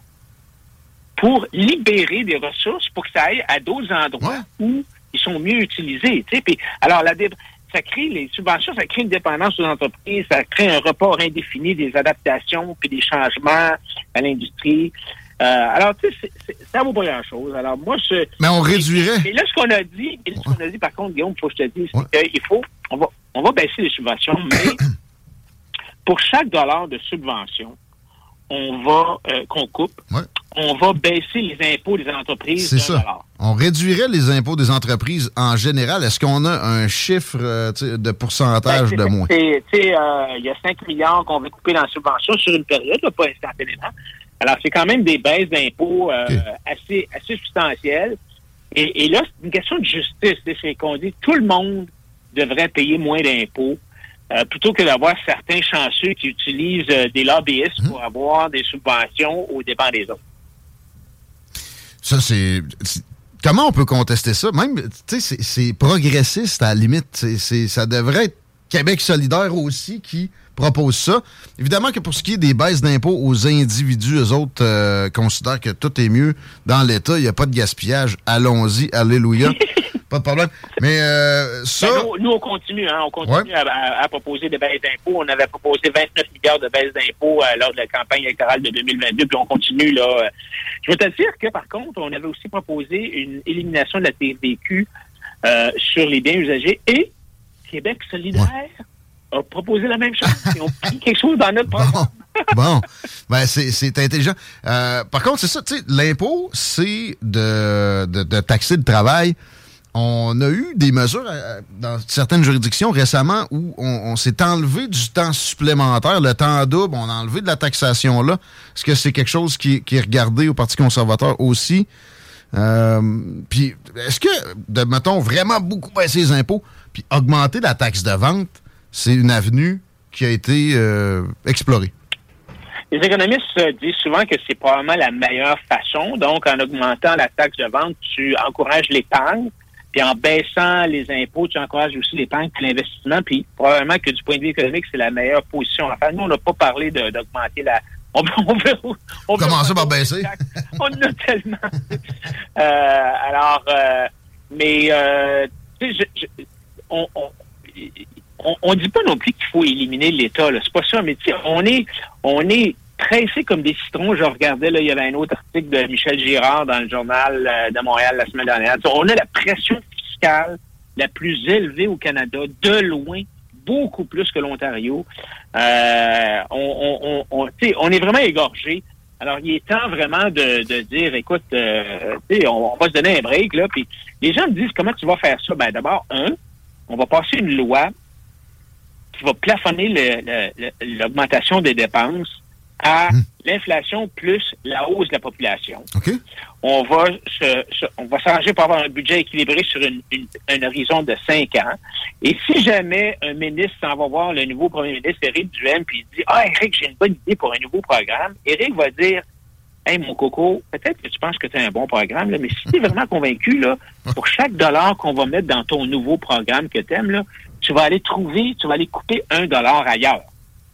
Alors donc, c'est la seule façon d'avoir un nouveau programme, c'est de couper un vieux programme. Qu'au Québec, on est bien bon pour créer des nouveaux programmes, mais on, on les abolit jamais. Ben, non seulement on les abolit pas, on, on, on les examine pas. On, regarde même pas si les objectifs sont atteints ou à peu près pas. là.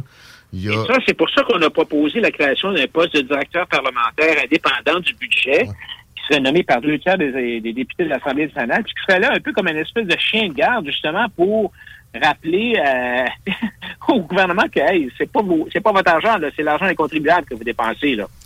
L'inflation, je dis souvent ici qu'une bonne partie de ça, en temps normal, on enlève ce qu'il ce y a eu de, folie COVID. Euh, tu sais, quand c'est 2-3 euh, une proportion de ça vient des augmentations de salaire des fonctionnaires qu'on arrime à une inflation projetée, puis qui finalement, évidemment, se réalise tout le temps. Est-ce que c'est vraiment ça l'objectif, une, une inflation de 2% Est-ce qu'il y aurait moyen de, de, de slasher dans ces augmentations-là, qui là vont être octroyées à quoi? 17% 18% probablement, en tout cas très près de ce que le Front commun demandait. Euh, y a-t-il un point dans les euh, propositions qui traitent de réduire leur nombre, leurs conditions qui, qui sont payées, exemple, par moi, ici, qui n'a pas accès à un fonds de pension ni des assurances? Ben écoute, c'est sûr qu'on a la, dans le sens, c'est une espèce d'avantage, mais il y a beaucoup de fonctionnaires qui vont prendre leur retraite au cours des cinq prochaines années. Et donc, l'objectif, c'est de ne pas les remplacer à mesure qu'ils s'en vont par leur retraite. Ça, c'est une façon. Donc, il n'est pas question là, de, de, de, mettre des gens à pied, mais à mesure que il y, a, y a du roulement de personnel, on n'embauchera pas de gens pour remplacer ceux qui partent à la retraite. Puis on va faire une révision des programmes. On va, euh, on va aussi euh, regarder comment est-ce qu'on peut augmenter l'efficacité. La... Oui, il y a des gens qui me disent, Adrien, donc tu vas couper 5% de dépenses. Oui, mais penses-tu vraiment qu'il n'y a pas de gaspillage au gouvernement? Y a-t-il quelqu'un, honnêtement, là, qui nous écoute, qui pense qu'il y a, que tout là est super, super bien dépensé? Oui, on je pense pas. J'ai déjà fait dire ça à des progressistes extrémistes que oui, il y, a du, gaspillage au gouvernement. Ah oui, c'est ça. Fait que, euh, alors, tu sais, moi, je me rappelle, là, quand je travaillais, j'étais un gros sous-traitant de Bel Canada, puis à un certain point, quand ils ont eu de la difficulté dans les années 90, je me rappelle, ils ont coupé un étage complet de, de, de cadre. Ouais, ouais. Écoute, on n'a jamais vu de différence. Non, mais ça allait mieux. ça allait mieux. alors, tu regardes, quand tu penses que tu as dans le système, pas dans le réseau de la santé, tu as un un donneur de soins pour une personne en arrière, un fonctionnaire slash euh, administration, tout ça, quasiment un pour un. Ça n'a pas d'allure. regarde les, pauvres infirmières qui passent leur temps, les médecins aussi, à remplir des papiers, à remplir des, rapports. C'est fou, là. Euh. Alors, écoute, il y a de la place en marche pour faire du, de l'augmentation de productivité. Juste pour euh, terminer, je sais que tu es pressé. Euh, pourquoi pas en, mettre à pied? Si on n'en met pas à pied d'une traite maintenant, on le fera jamais. Il y a une pénurie de main-d'œuvre. Mettons que vous êtes au pouvoir demain matin. Je peux pas croire qu'il n'y en aurait pas quand même quelques milliers après l'analyse des programmes qui auraient à se trouver une job ailleurs? C'est-tu euh, interdit par une, loi occulte, ça? On peut-tu éclairer une, coupe? Ben, ben, en fait, la réponse, c'est quasiment oui, parce que tu as des conventions collectives de 500 pages qui, en pratique, euh, euh mais il y a d'autres façons de, il y a d'autres façons de réduire le payroll du gouvernement, c'est de, de transférer euh, des secteurs euh, au privé, tu sais, de dire. Euh, je vais donner un exemple. En Australie, à un certain point, ils ont pris la section du ministère de l'Emploi qui, s'occupe d'aider les gens qui sont sur l'aide sociale et le chômage à trouver des jobs. Ben, ils ont pris ça, là, puis ils l'ont comme transféré au privé. Ils ont dit, écoute, dans le privé, là, des agences de placement qui cherchent, tu sais, tu es un employeur, puis tu cherches du monde, là, ben, tu prends une agence, ben, tu peux faire aussi, si tu es un employé, tu peux aussi trouver une agence pour t'aider à trouver un job. Alors, ils ont tout transféré ce monde-là dans le privé. Il y a toutes sortes de façons hmm. de réduire la taille de l'État euh, mais quand même, de quelques abolitions. De la commission de la capitale nationale, le conseil supérieur de l'éducation, tu bottes ça, tout le monde s'en trouve mieux. Non, non, mais dans ce sens-là, oui, tu as raison, là, on va abolir des choses. mettons, mettons qu'on abolit, là, prenons cet exemple-là, puis qu'il y a 500 employés, ben, tu sais, quand tu dis que tu as, je sais pas combien ce qu'il y en a, il y a probablement, d'après moi, au moins, non, au moins euh, 20 000 fonctionnaires qui prennent leur retraite par année. Hmm. Alors, tu sais, dans l'abolie, tu fermes la commission de la, de, la nationale, c'est 500 postes ou 1000 postes, je sais pas combien il y en a. Et puis, tu les, tu les, tu les tu le repositionnes ailleurs, puis les gens qui partent, tu les remplaces pas. Mais c'est hmm. sûr qu'il faut, il faut faire ce genre d'exercice-là qui n'a pas été fait depuis des années. Puis qui était promis par le gouvernement de la CAQ. Hey, euh, je t'avais promis que je te laissais tranquille à 16h58, euh, pile à l'heure. Merci. Bravo. Ben, c'est toujours un plaisir. Bravo pour les propositions. À la prochaine. Adrien Pouliot, mesdames, messieurs, c'est confirmé pour la ministre euh, Yeah! du Revenu dans les prochaines minutes, mais on a encore un peu de temps, nous autres, toi puis moi, Chico. Veux-tu que je t'en pousse une drôle? Je veux saluer Guillaume qui dit la diminution de la taille de l'État est primordiale pour pouvoir revenir à des dépenses saines. C'est à la scie mécanique qu'on doit couper ce système obèse et corrompu. Beau propos, mon Guy. La scie mécanique fait référence à Ravier Millet, que perso, je trouve quand même sympathique. Il y a aussi. les plus beaux favoris que j'ai vus. Hey man, sa coupe de cheveux. Je paierais cher pour tu sais, tu fais un collier, tu le prends dans ton, dans ton Ouais, puis il frotte les cheveux, là. Ouais. Ben. Le pire, c'est qu'il sort de là mieux peigné qu'avant. Qu'est-ce que ça veut dire? Eh, je sais que t'aimes pas le hockey, mais t'aimes ce genre de nouvelles-là. Ça s'est-tu battu? Ça s'est pas battu, ça a fait l'amour. Connor Bedard. tu connais Connor Bedard? Ah ouais, euh, motherfucker. Mhm. Connor Bedard, Attends un 10 peu. 18 ans, Je veux du potin, on finit le bloc avec ça. future étoile montante de la Ligue nationale. En fait, pro- probablement le prochain Sidney Crosby, prochain Connor Tant que McDavid. ça? Ah oui, oui, Connor Bedard fait partie de l'élite. D'ailleurs, à sa première saison, il y a plus d'un point par match en moyenne à date. là. Puis c'est un gars de, de où ça? Connor. North Vancouver, j'y vais de Ah mémoire. ouais, mais Ouais. Bédard, OK, c'est des gens qui ont émigré. Fort probable. Ben, lui, maudits immigrants. Lui est repêché par les Blackhawks de Chicago. On est en reconstruction euh, du côté de Chicago. Et euh, ben, on Les peut plus se permettre de faire de frasques. Rappelle-toi toute l'histoire qu'il y a eu au niveau des Blackhawks, le recrutement, le, le jeune joueur qui avait. les Blackhawks. Ouais, les Blackhawks. Et euh, on est allé chercher des vétérans pour bien entourer Connor Bedard, des joueurs qui ont roulé leur boss depuis longtemps. Corey Chris Perry. Ouais, mais Non. ça ressemble à ça parce que c'est un peu le même genre d'histoire. Corey Perry, on l'amène ouais. du côté de Chicago. Le gars a gagné la Coupe Stanley avec les Ducks à l'époque, mais a fait genre quatre finales en quatre ans dernièrement. Il a tout prouvé dans la Ligue nationale. C'est un vétéran. Il est reconnu, il est apprécié, même adoré de la plupart des joueurs de hockey. Eh bien, c'est rien de confirmé. Ah, c'est pas Bédard, c'est Corey Perry. Corey Perry, J'ai pris ça, mon Bédard. moi. ben Bédard, c'est le gars de 18 ans. OK, OK. Flambant dans l'équipe des Blackhawks. Ouais, OK, des On mise tout notre futur sur lui. On va chercher Corey Perry pour venir l'épauler, l'encadrer, le superviser. Man, il se serait pété sa mère. Oh, à son mentor. Non, non, non. Corey Perry s'est pété à la mère à Connor Bedard. Le jeune prodige. Oh, le mentor, c'est pété à la. On allait le chercher pour qu'il à joue le son rôle de grand frère. Il a joué le rôle de papa. Oh, oh, ça va être ça ton allocation familiale, mon, euh, ton allocation pour la semaine, mon petit garçon. Hey, T'as bien joué cette semaine. C'est avec lui, en tout cas. ouais. Comment ça qu'on sait ça? Parce que Corey Bedard, a été- euh, Corey, euh, Cor- Corey Perry a été remercié par les Blackhawks pas plus tard que ce matin. Il est mis au balotage et s'il n'est pas réclamé par aucune équipe, son contrat est terminé. Mais on nous dit pas exactement la clause. Par contre, ça a circulé beaucoup sur les réseaux sociaux ce week-end. Comme quoi Perry s'est pété la mère à Bedard, man. Ça, c'est du potin. Ça, c'est du Ça me donne quasiment le goût de regarder une game de hockey. Ça a l'air Euh, que la MILF et MILF. Ah, cute. Oh, la mère à Connor. Je t'annon- je t'annonce que la mère à Connor Bedard, d'après moi, peu importe qui va entourer ce jeune-là, il va avoir des prospects pour s'essayer dessus. Là. Tu sais, elle fait ce qu'elle veut, elle. Ouais, mais je sais pas à quel C'est point. un peu, c'est un- c'est- avec un collègue de travail de ton fils, Ouais. idéalement, ne fais pas ça à maman. Et est-ce que Papa Bédard est encore dans le coin? Je sais pas, ça, là. là. je sais pas. OK. Ah, on s'arrête là-dessus, puis là, on revient, euh, on revient des choses sérieuses. Oui. On a le ministre, là, au retour. C'est quoi son nom, déjà? Marie Bibot. Marie-Claude Bibot. Marie-Claude Bibot, du Revenu du Canada. CJMD. Si vous avez des informations sensibles à transmettre à notre équipe, info à commercial NEC. CJMD. Téléchargez notre appli.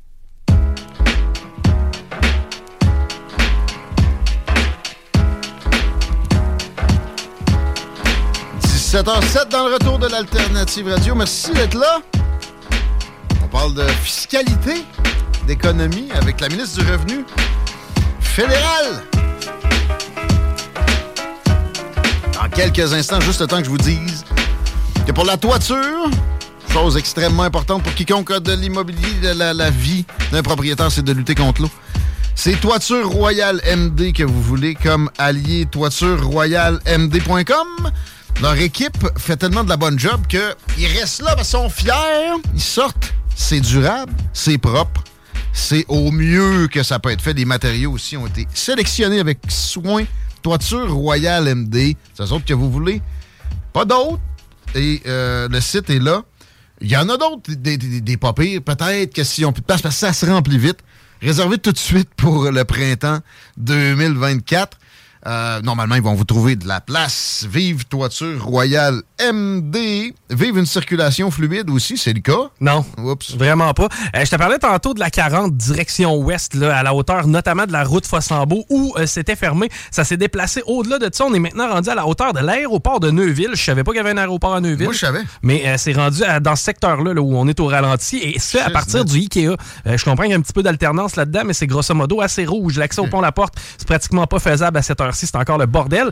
La Robert Bourassa, direction nord, rouge foncé. Il y avait deux accidents. C'est maintenant nettoyé. Par contre, on voit les rebounds. Et la 20 direction ouest de Président Kennedy jusqu'à dépasser Taniata. Vraiment pas le fun cet après-midi. Merci. On peut accueillir Marie-Claude Bibeau, ministre du Revenu du Canada, qui nous fait l'honneur de, nous suggérer une discussion avec elle. Merci euh, d'être euh, présente, Mme Bibeau.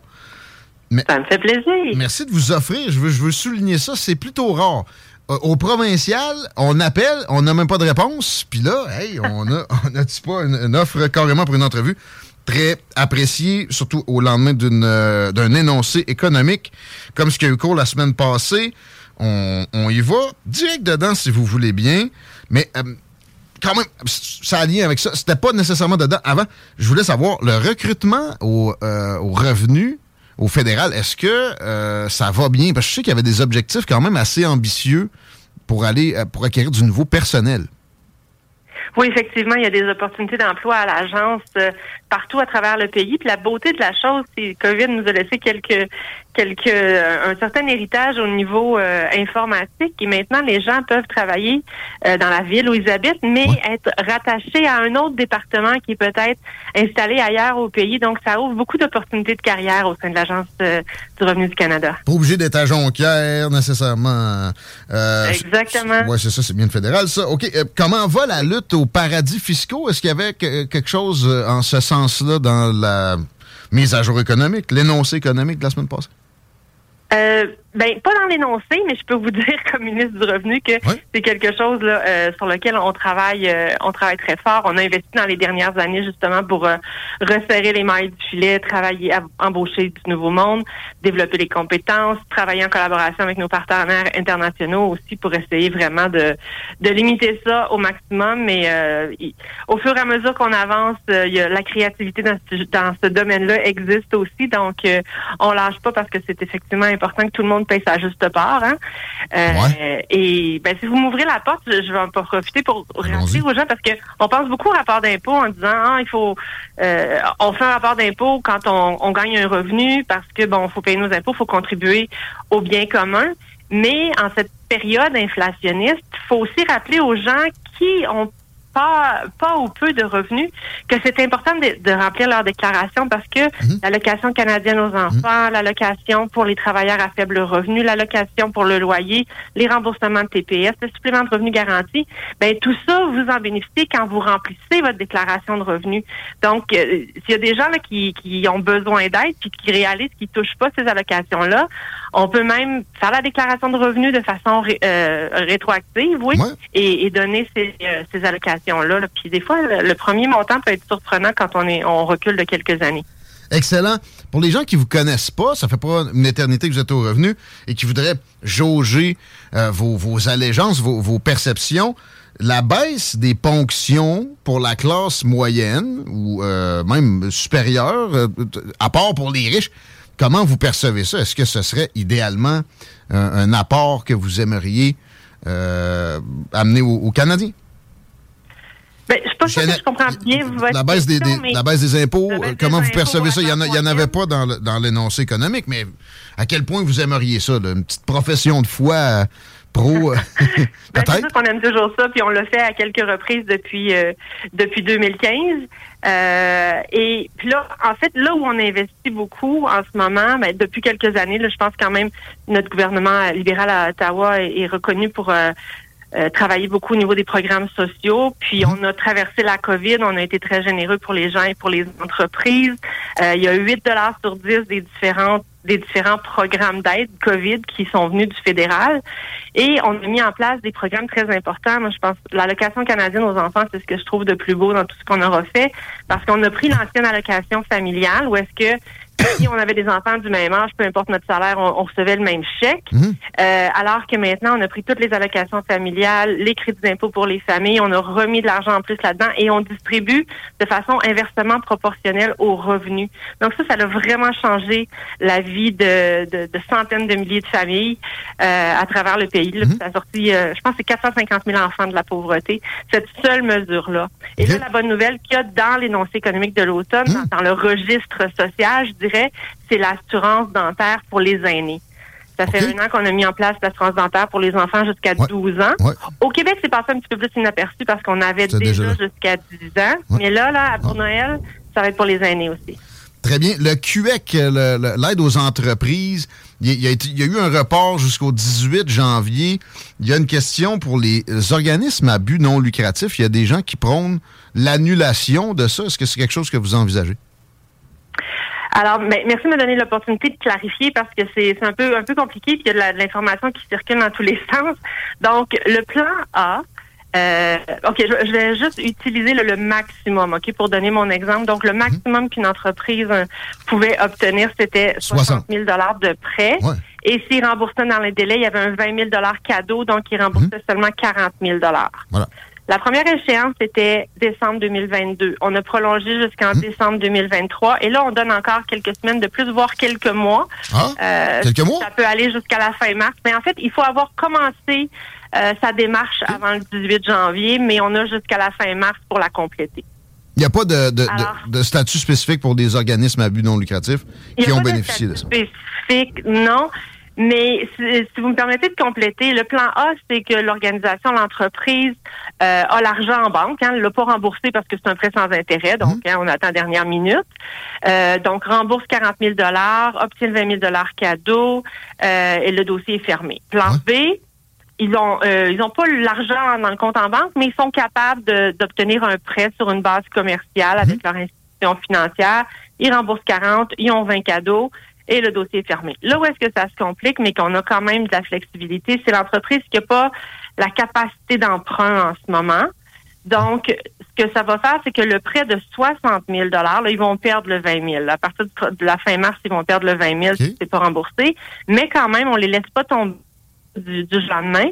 Mhm. Le prêt va se poursuivre pendant trois ans jusqu'en décembre 2026 à un taux d'intérêt de 5% donc ce qui est plus que raisonnable dans la, la moitié de, quoi que ce soit qu'on peut trouver, ouais. OK. Oui, c'est ça. Et ils peuvent payer juste les intérêts au début. Donc, l'idée, c'est qu'ils ont trois ans pour rembourser leurs 60 000. mais en attendant de réussir à payer, ben, c'est minimum 250 dollars par mois. Donc, c'est hmm. quand même très, très raisonnable pour les entreprises et ça leur donne trois ans pour, euh, pour euh, se remettre sur le euh, se sortir de ça là. Ouais, ok. Euh, allons-y sur des dépenses, des, faits saillants qui ont plus d'envergure. la construction de logements, il y a 15 milliards de prêts qui sont offerts et la question, moi, qui me vient quand, je vois le, chiffre, c'est à qui, comment on fait pour avoir accès à ça? Et, comment ça va se, se prêter? Est-ce que c'est carrément le gouvernement du Canada chez qui il faut cogner ou ça va passer par les banques? Euh, ça passe beaucoup par le gouvernement du Québec. Donc, nos investissements dans dans le, logement, euh, bon, on a une stratégie nationale du logement qui roule depuis 2017, mais ce qui est nouveau, on a remis 900 millions de dollars euh, à Québec. Québec va, va mettre le même montant, donc c'est 1,8 milliard de dollars qui est vraiment dédié à des programmes de construction de logements rapides. Et là-dessus, mmh. on vise construire au moins 8 000 logements sociaux et abordables. Donc ça, c'est un gros, gros volet. Qu'on fait après ça, ben, au niveau, faut regarder qu'est-ce qu'on peut faire au niveau fédéral. Donc, ce qu'on peut faire aussi, ça, ça tourne autour de la TPS. Alors là, on enlève pour quelques années la TPS sur la construction de euh, d'immeubles à logement, d'immeubles locatifs. Les matériaux. Et ça inclut aussi les coopératives. Donc ça, c'est intéressant aussi, mhm. nos coopératives de logement. Donc, pas de TPS à payer, ça nous permet de réduire finalement le coût de construction de ces logements-là. Et au niveau fédéral, encore une fois, euh, la SCHL. Donc, on a une plus grande euh, flexibilité au niveau de la SCHL. Ce sont des prêts, donc ça, ça n'a pas d'impact sur le sur le déficit. Euh, de la façon dont, dont c'est géré, donc plus de flexibilité. Alors oui, là, les gens peuvent. C'est la façon, disons, directe de traiter avec le fédéral, c'est à travers la Société canadienne d'hypothèque et de logement. Puis finalement, une dernière mesure, on vise les les Airbnb, hein, les locations à court terme. on voudrait que qu'il y ait un plus grand nombre de ces appartements-là qui soient rendus disponibles pour, pour qu'on puisse y habiter à l'année. Donc, on va couper les, euh, les avantages fiscaux, euh, c'est-à-dire que quand tu as un Airbnb puis que tu veux rénover, par exemple, ou, ou, passer les intérêts de ton hypothèque à la dépense, tu sais, pour que ce soit euh, que ce soit compté dans tes impôts, mais là, on on n'acceptera plus ces dépenses-là. Là, dans les municipalités qui ont mis en place des règlements pour circonscrire le, les Airbnb. Ouais. Pour moi, ça veut dire moins de construction de logements. Ça, euh, les, euh, les restes, ça reste une restriction sur les possibilités de quoi faire avec un bien qu'on a développé à coup d'efforts, bien souvent surhumains. Euh, ça veut pas dire que quelqu'un qui, qui, loue en, ce moment Airbnb, c'est pas justement pour se sauver d'une situation un peu plus difficile, puis aller vers, après ça, la location à long terme, qui est beaucoup plus euh, facile pour la paix d'esprit, par exemple. c'est une échelle sociale qui est très intéressante, c'est toujours pointé du doigt comme, comme nocif, alors que euh, c'est une opportunité de plus pour les gens qui sont dans l'immobilier. Comment ça se fait que c'est toujours vu si négativement? Qu'est-ce qui vous a amené à cette conclusion-là? Ben, l'idée, c'est qu'on manque de logements euh, dramatiquement. Alors, qu'est-ce qui est disponible le plus rapidement? Ben, ce sont ces appartements-là qui sont loués seulement la fin de semaine, par exemple, euh, et qu'on pourrait rendre disponibles pour une famille à l'année. Donc, ça ne veut pas dire que ça va être éternel, cette mesure-là, mais en ce moment, il faut faut regarder là, vraiment là, toutes les, tous les moyens possibles pour rendre des logements euh, accessible à, la population qui en a besoin à l'année. Donc, c'est une période, c'est une transition. On, multiplie les efforts et les investissements pour augmenter la construction, évidemment, mais en attendant, ceux qui existent, on voudrait bien qu'ils soient occupés à l'année. Mais c'est de, de, réduire des, opportunités pour des développeurs potentiellement. Et c'est généralisé. Il n'y a pas juste le fédéral qui est tombé dans ce piège-là. Mais euh, je, trouve ça, je trouve ça dommage personnellement. Euh, juste pour parler de, de prévision économique, il y a de l'optimisme dans l'air, Madame Bibot. C'est euh, plusieurs observateurs qui disent ça. Puis, bon, euh, si on, regarde ailleurs avec le G7, on aurait la plus belle croissance euh, de, dans les prochaines années de tous ces pays-là, les plus industrialisés du monde. Pourquoi? Ben, je pense qu'on a pris quand même des bonnes décisions au niveau de la COVID. Euh, certains nous ont trouvés généreux, mais je pense que les actions qu'on a prises, entre autres avec les entreprises, on a parlé du compte d'urgence aux entreprises tout à l'heure, mais la subvention salariale et l'aide au loyer, je pense que ça a été des, euh, un support financier qui a fait une grande différence parce que comme ça, ça nous a permis de garder le, ce qu'on voulait finalement, c'est que les entreprises gardent le lien avec leurs travailleurs pour être capables de rebondir plus rapidement euh, à la fin de la COVID. Puis, ben, ça a donné des résultats. Donc, oui, ça a coûté cher, mais ça a donné des résultats et ça fait en sorte que nos entreprises rebondissent beaucoup plus vite que dans d'autres pays. Euh, on a euh, un million de plus d'emplois que ce qu'on avait avant la pandémie. Donc, oui, on est dans une période inflationniste, mais les gens travaillent. Alors ça, c'est c'est une bonne nouvelle. On est même, avec notre stratégie euh, économique verte, on est même le troisième euh, pays euh, qui reçoit le plus d'investissements étrangers. Et ça, quand je vous dis la stratégie industrielle verte, ben c'est face au changement climatique et à cette nouvelle réalité, on, veut avoir des entreprises qui sont tournées vers l'avenir. On veut avoir des entreprises qui vont offrir des bonnes jobs payantes pour, pour nos jeunes et pour les, les prochaines générations. Donc, penser entre autres à, la chaîne de, des véhicules électriques, les batteries et tout ça. Mhm. Donc avec le gouvernement du Québec, on investit beaucoup parce que on, voit beaucoup d'avenir, puis c'est maintenant qu'il faut se positionner, il faut pas laisser passer le train. Puis il y a beaucoup de crédits d'impôt aussi pour encourager les entreprises soit à, changer certaines technologies à l'intérieur de, de, leurs installations pour émettre moins d'émissions ou pour développer des nouvelles technologies qui vont permettre à d'autres euh, de produire plus efficacement. Donc, euh, ça, c'est vraiment, il y a un investissement stratégique significatif de ce côté-là et qui donne déjà des résultats quand on, réalise que le Canada, c'est le troisième endroit où, où les gens veulent investir en ce moment. Intéressant. Ça me fait penser à, Paul Saint-Pierre Plamondon qui a claironné pendant la dernière campagne électorale provinciale tout le long que on envoyait carrément de l'argent à Ottawa pour que ça se ramasse dans les coffres des pétrolières. À votre connaissance, Madame la ministre du Revenu, est-ce qu'on donne des subventions carrément à l'industrie pétrolière ou c'est juste des crédits d'impôt, des fois, pour essayer de faire en sorte qu'ils adoptent des processus un peu plus verts? Absolument, vous avez raison. Et puis, euh, le ministre Guilbeault nous le répète, on a mis fin aux subventions aux, aux compagnies pétrolières deux ans plus tôt que l'engagement qu'on avait pris. Et là où il y en avait, c'était effectivement pour euh, les, les, encourager à, à, adopter des équipements qui vont être plus éco-énergétiques, par exemple. Donc, euh, c'était une fraction par rapport à, un, un, grand investissement. Mais, mais effectivement, on en est sorti deux ans plus tôt que notre engagement. OK. Euh, pour terminer, le, le degré d'importance du resserrement des dépenses, parce que, évidemment, vous savez comme moi, que l'inflation, c'est une taxe déguisée. Ça nuit en premier aux plus pauvres, ça nuit à la classe moyenne, ça nuit à tout le monde, sauf aux très grandes entreprises, aux grandes fortunes, puis à bien des égards, au gouvernement. Votre degré de préoccupation là-dedans, il y, a quand même eu une certaine retenue euh, de ce que, tu sais, on peut comparer aux autres budgets ou aux autres énoncés économiques dans celui-ci, où on sent qu'il y a une préoccupation. Eh, mais outre ça, ça, reste qu'il y a 10 milliards de dépenses de, supplémentaires dans tout ça pour contrer l'inflation.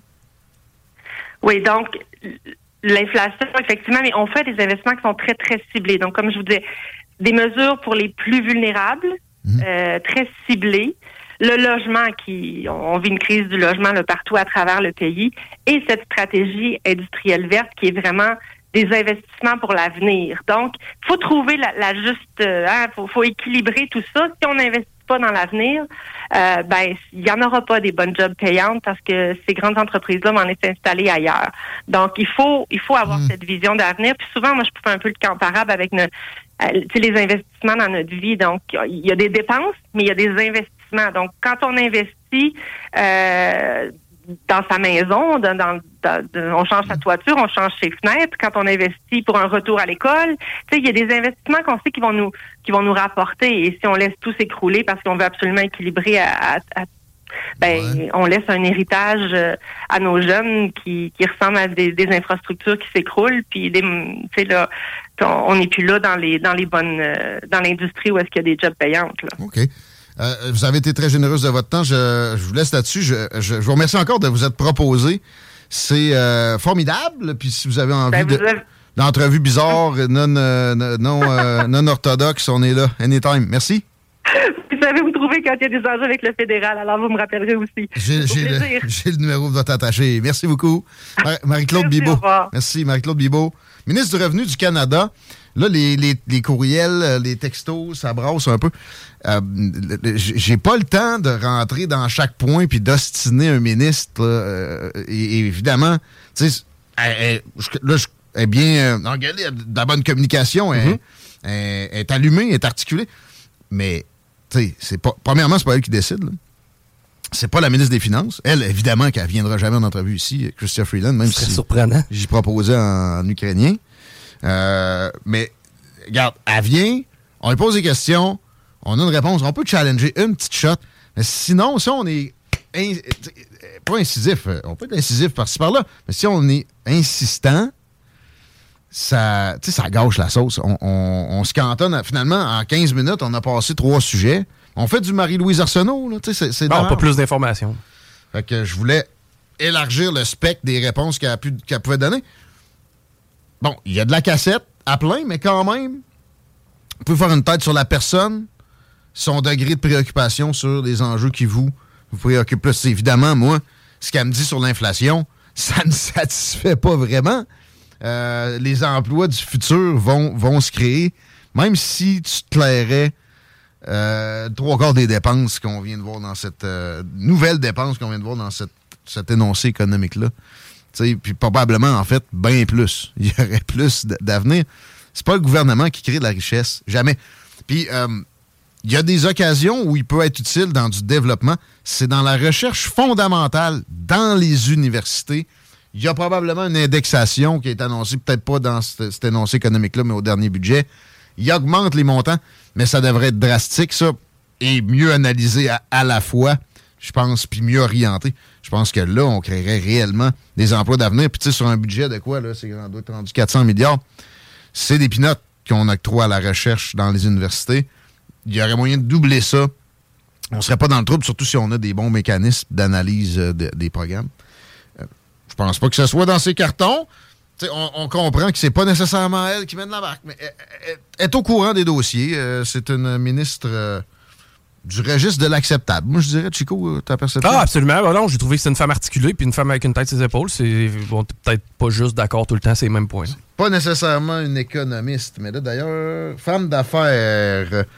Elle vient de Sherbrooke, la dame, et euh, était en affaires. Elle a été ministre de l'Agriculture, ça, je savais pas ça. Euh, OK, elle a commencé la politique euh, assez, assez rapidement. Là. Femme d'affaires. C'est aussi femme d'affaires que Pierre Poilievre, ça, il l'est. Homme d'affaires. Bruno Marchand, c'était un homme d'affaires? Ouais. ouais ben, il, était, il, était, tellement bon dans le quêtage d'argent que ça devenait de la business. Mais. Non, c'est ça, tu sais a, jamais pris. a, pas hypothéqué sa maison pour mettre sur pied une, business, une entreprise de construction. Pense pas. C'est pas une entrepreneur à, ce compte-là, pas une économiste. C'est une femme euh, d'intelligence supérieure. Au-dessus de la moyenne. Ben, c'est ce qu'elle me semblait être. Hein. Pas mal ça. Hey, tu vas t'en sacrement. Encore? Eh oui, Eric Gérard a cancellé son meeting avec Batman. Fait que tout ça pour rien? tout ça pour rien? T'es sérieux? Oui, Eric... Il a cancellé lui-même? Euh, je sais pas si ça venait de lui ou si ça venait de Batman. De toute façon, ce qu'il disait, c'est que dans la dernière année, les meetings qu'il avait eu avec eux, ne serait-ce qu'en personne ou en Zoom, ça avait pas avancé. Fait qu'on a mis 7 millions, puis après ça, on, laisse, on estime que ça avancera pas pareil. Faut montrer à la Ligue nationale notre intérêt, Guillaume. Puis ça, ça passe notamment par nos politiciens. Hein. c'est vraiment leur mandat. C'est le temps qu'on sait avec notre camp. Les frères Babu sont dans le coin en plus. Je pense que oui, je les entends. Watch out si vous êtes bibliothécaire ou si vous faites le Movember, ça va brasser. Comme ça brasse tout le temps des frères barbus, j'ai hâte d'écouter ça. Ouais. C'est encore le bordel dans la circulation. Là. Autant ça arrive sud que ça arrive nord. C'est quasiment ah, comme ce qu'est de ah, ben, 20 Ouest, euh, route du président Kennedy, ça dérougit pas vraiment jusqu'à Taniata. Peut-être passer par boulevard Guillaume Couture, vous donner une chance. L'accès au pont La Porte, on est à partir du Ikea pour ce qui est du Plessis. Sur Henri IV, on est quasiment dans le secteur de boulevard Amel. Robert Bourassa, direction nord, ça s'est pas amélioré depuis les deux accidents. Et de la capitale, c'est direction est qu'on est au rouge. Direction ouest, ça semble bien aller, mais à peu près partout, c'est au rouge. Notamment du côté est. Là, je te parlais dans le secteur Neuville. C'est encore au ralenti entre Saint-Og et euh, Neuville. Essayez de pas rouler sa 40. Non. Euh, en direction de Québec, c'est bien ça? Hein? en direction de Montréal? Le 7 millions va à Québécois. Pas compliqué à comprendre. Effectivement, il va y aller d'une façon ou d'une autre. Euh, puis il va il y, en a d'autres 7 millions que vous voyez pas non plus. C'était surtout essentiel. Merci à tous ceux qui ont texté pendant l'émission. On vous lit pendant les prochaines minutes. Euh, si ça n'a pas déjà été fait, on vous répond le plus possible. On se retrouve demain. Les paupiettes, les frères barbus s'en viennent. Ça va être malade. Tired of ads barging into your favorite news podcasts? Good news. Ad-free listening is available on Amazon Music for all the music plus top podcasts included with your Prime membership. Stay up to date on everything newsworthy by downloading the Amazon Music app for free or go to amazon.com slash news ad free. That's amazon.com slash news ad free to catch up on the latest episodes without the ads.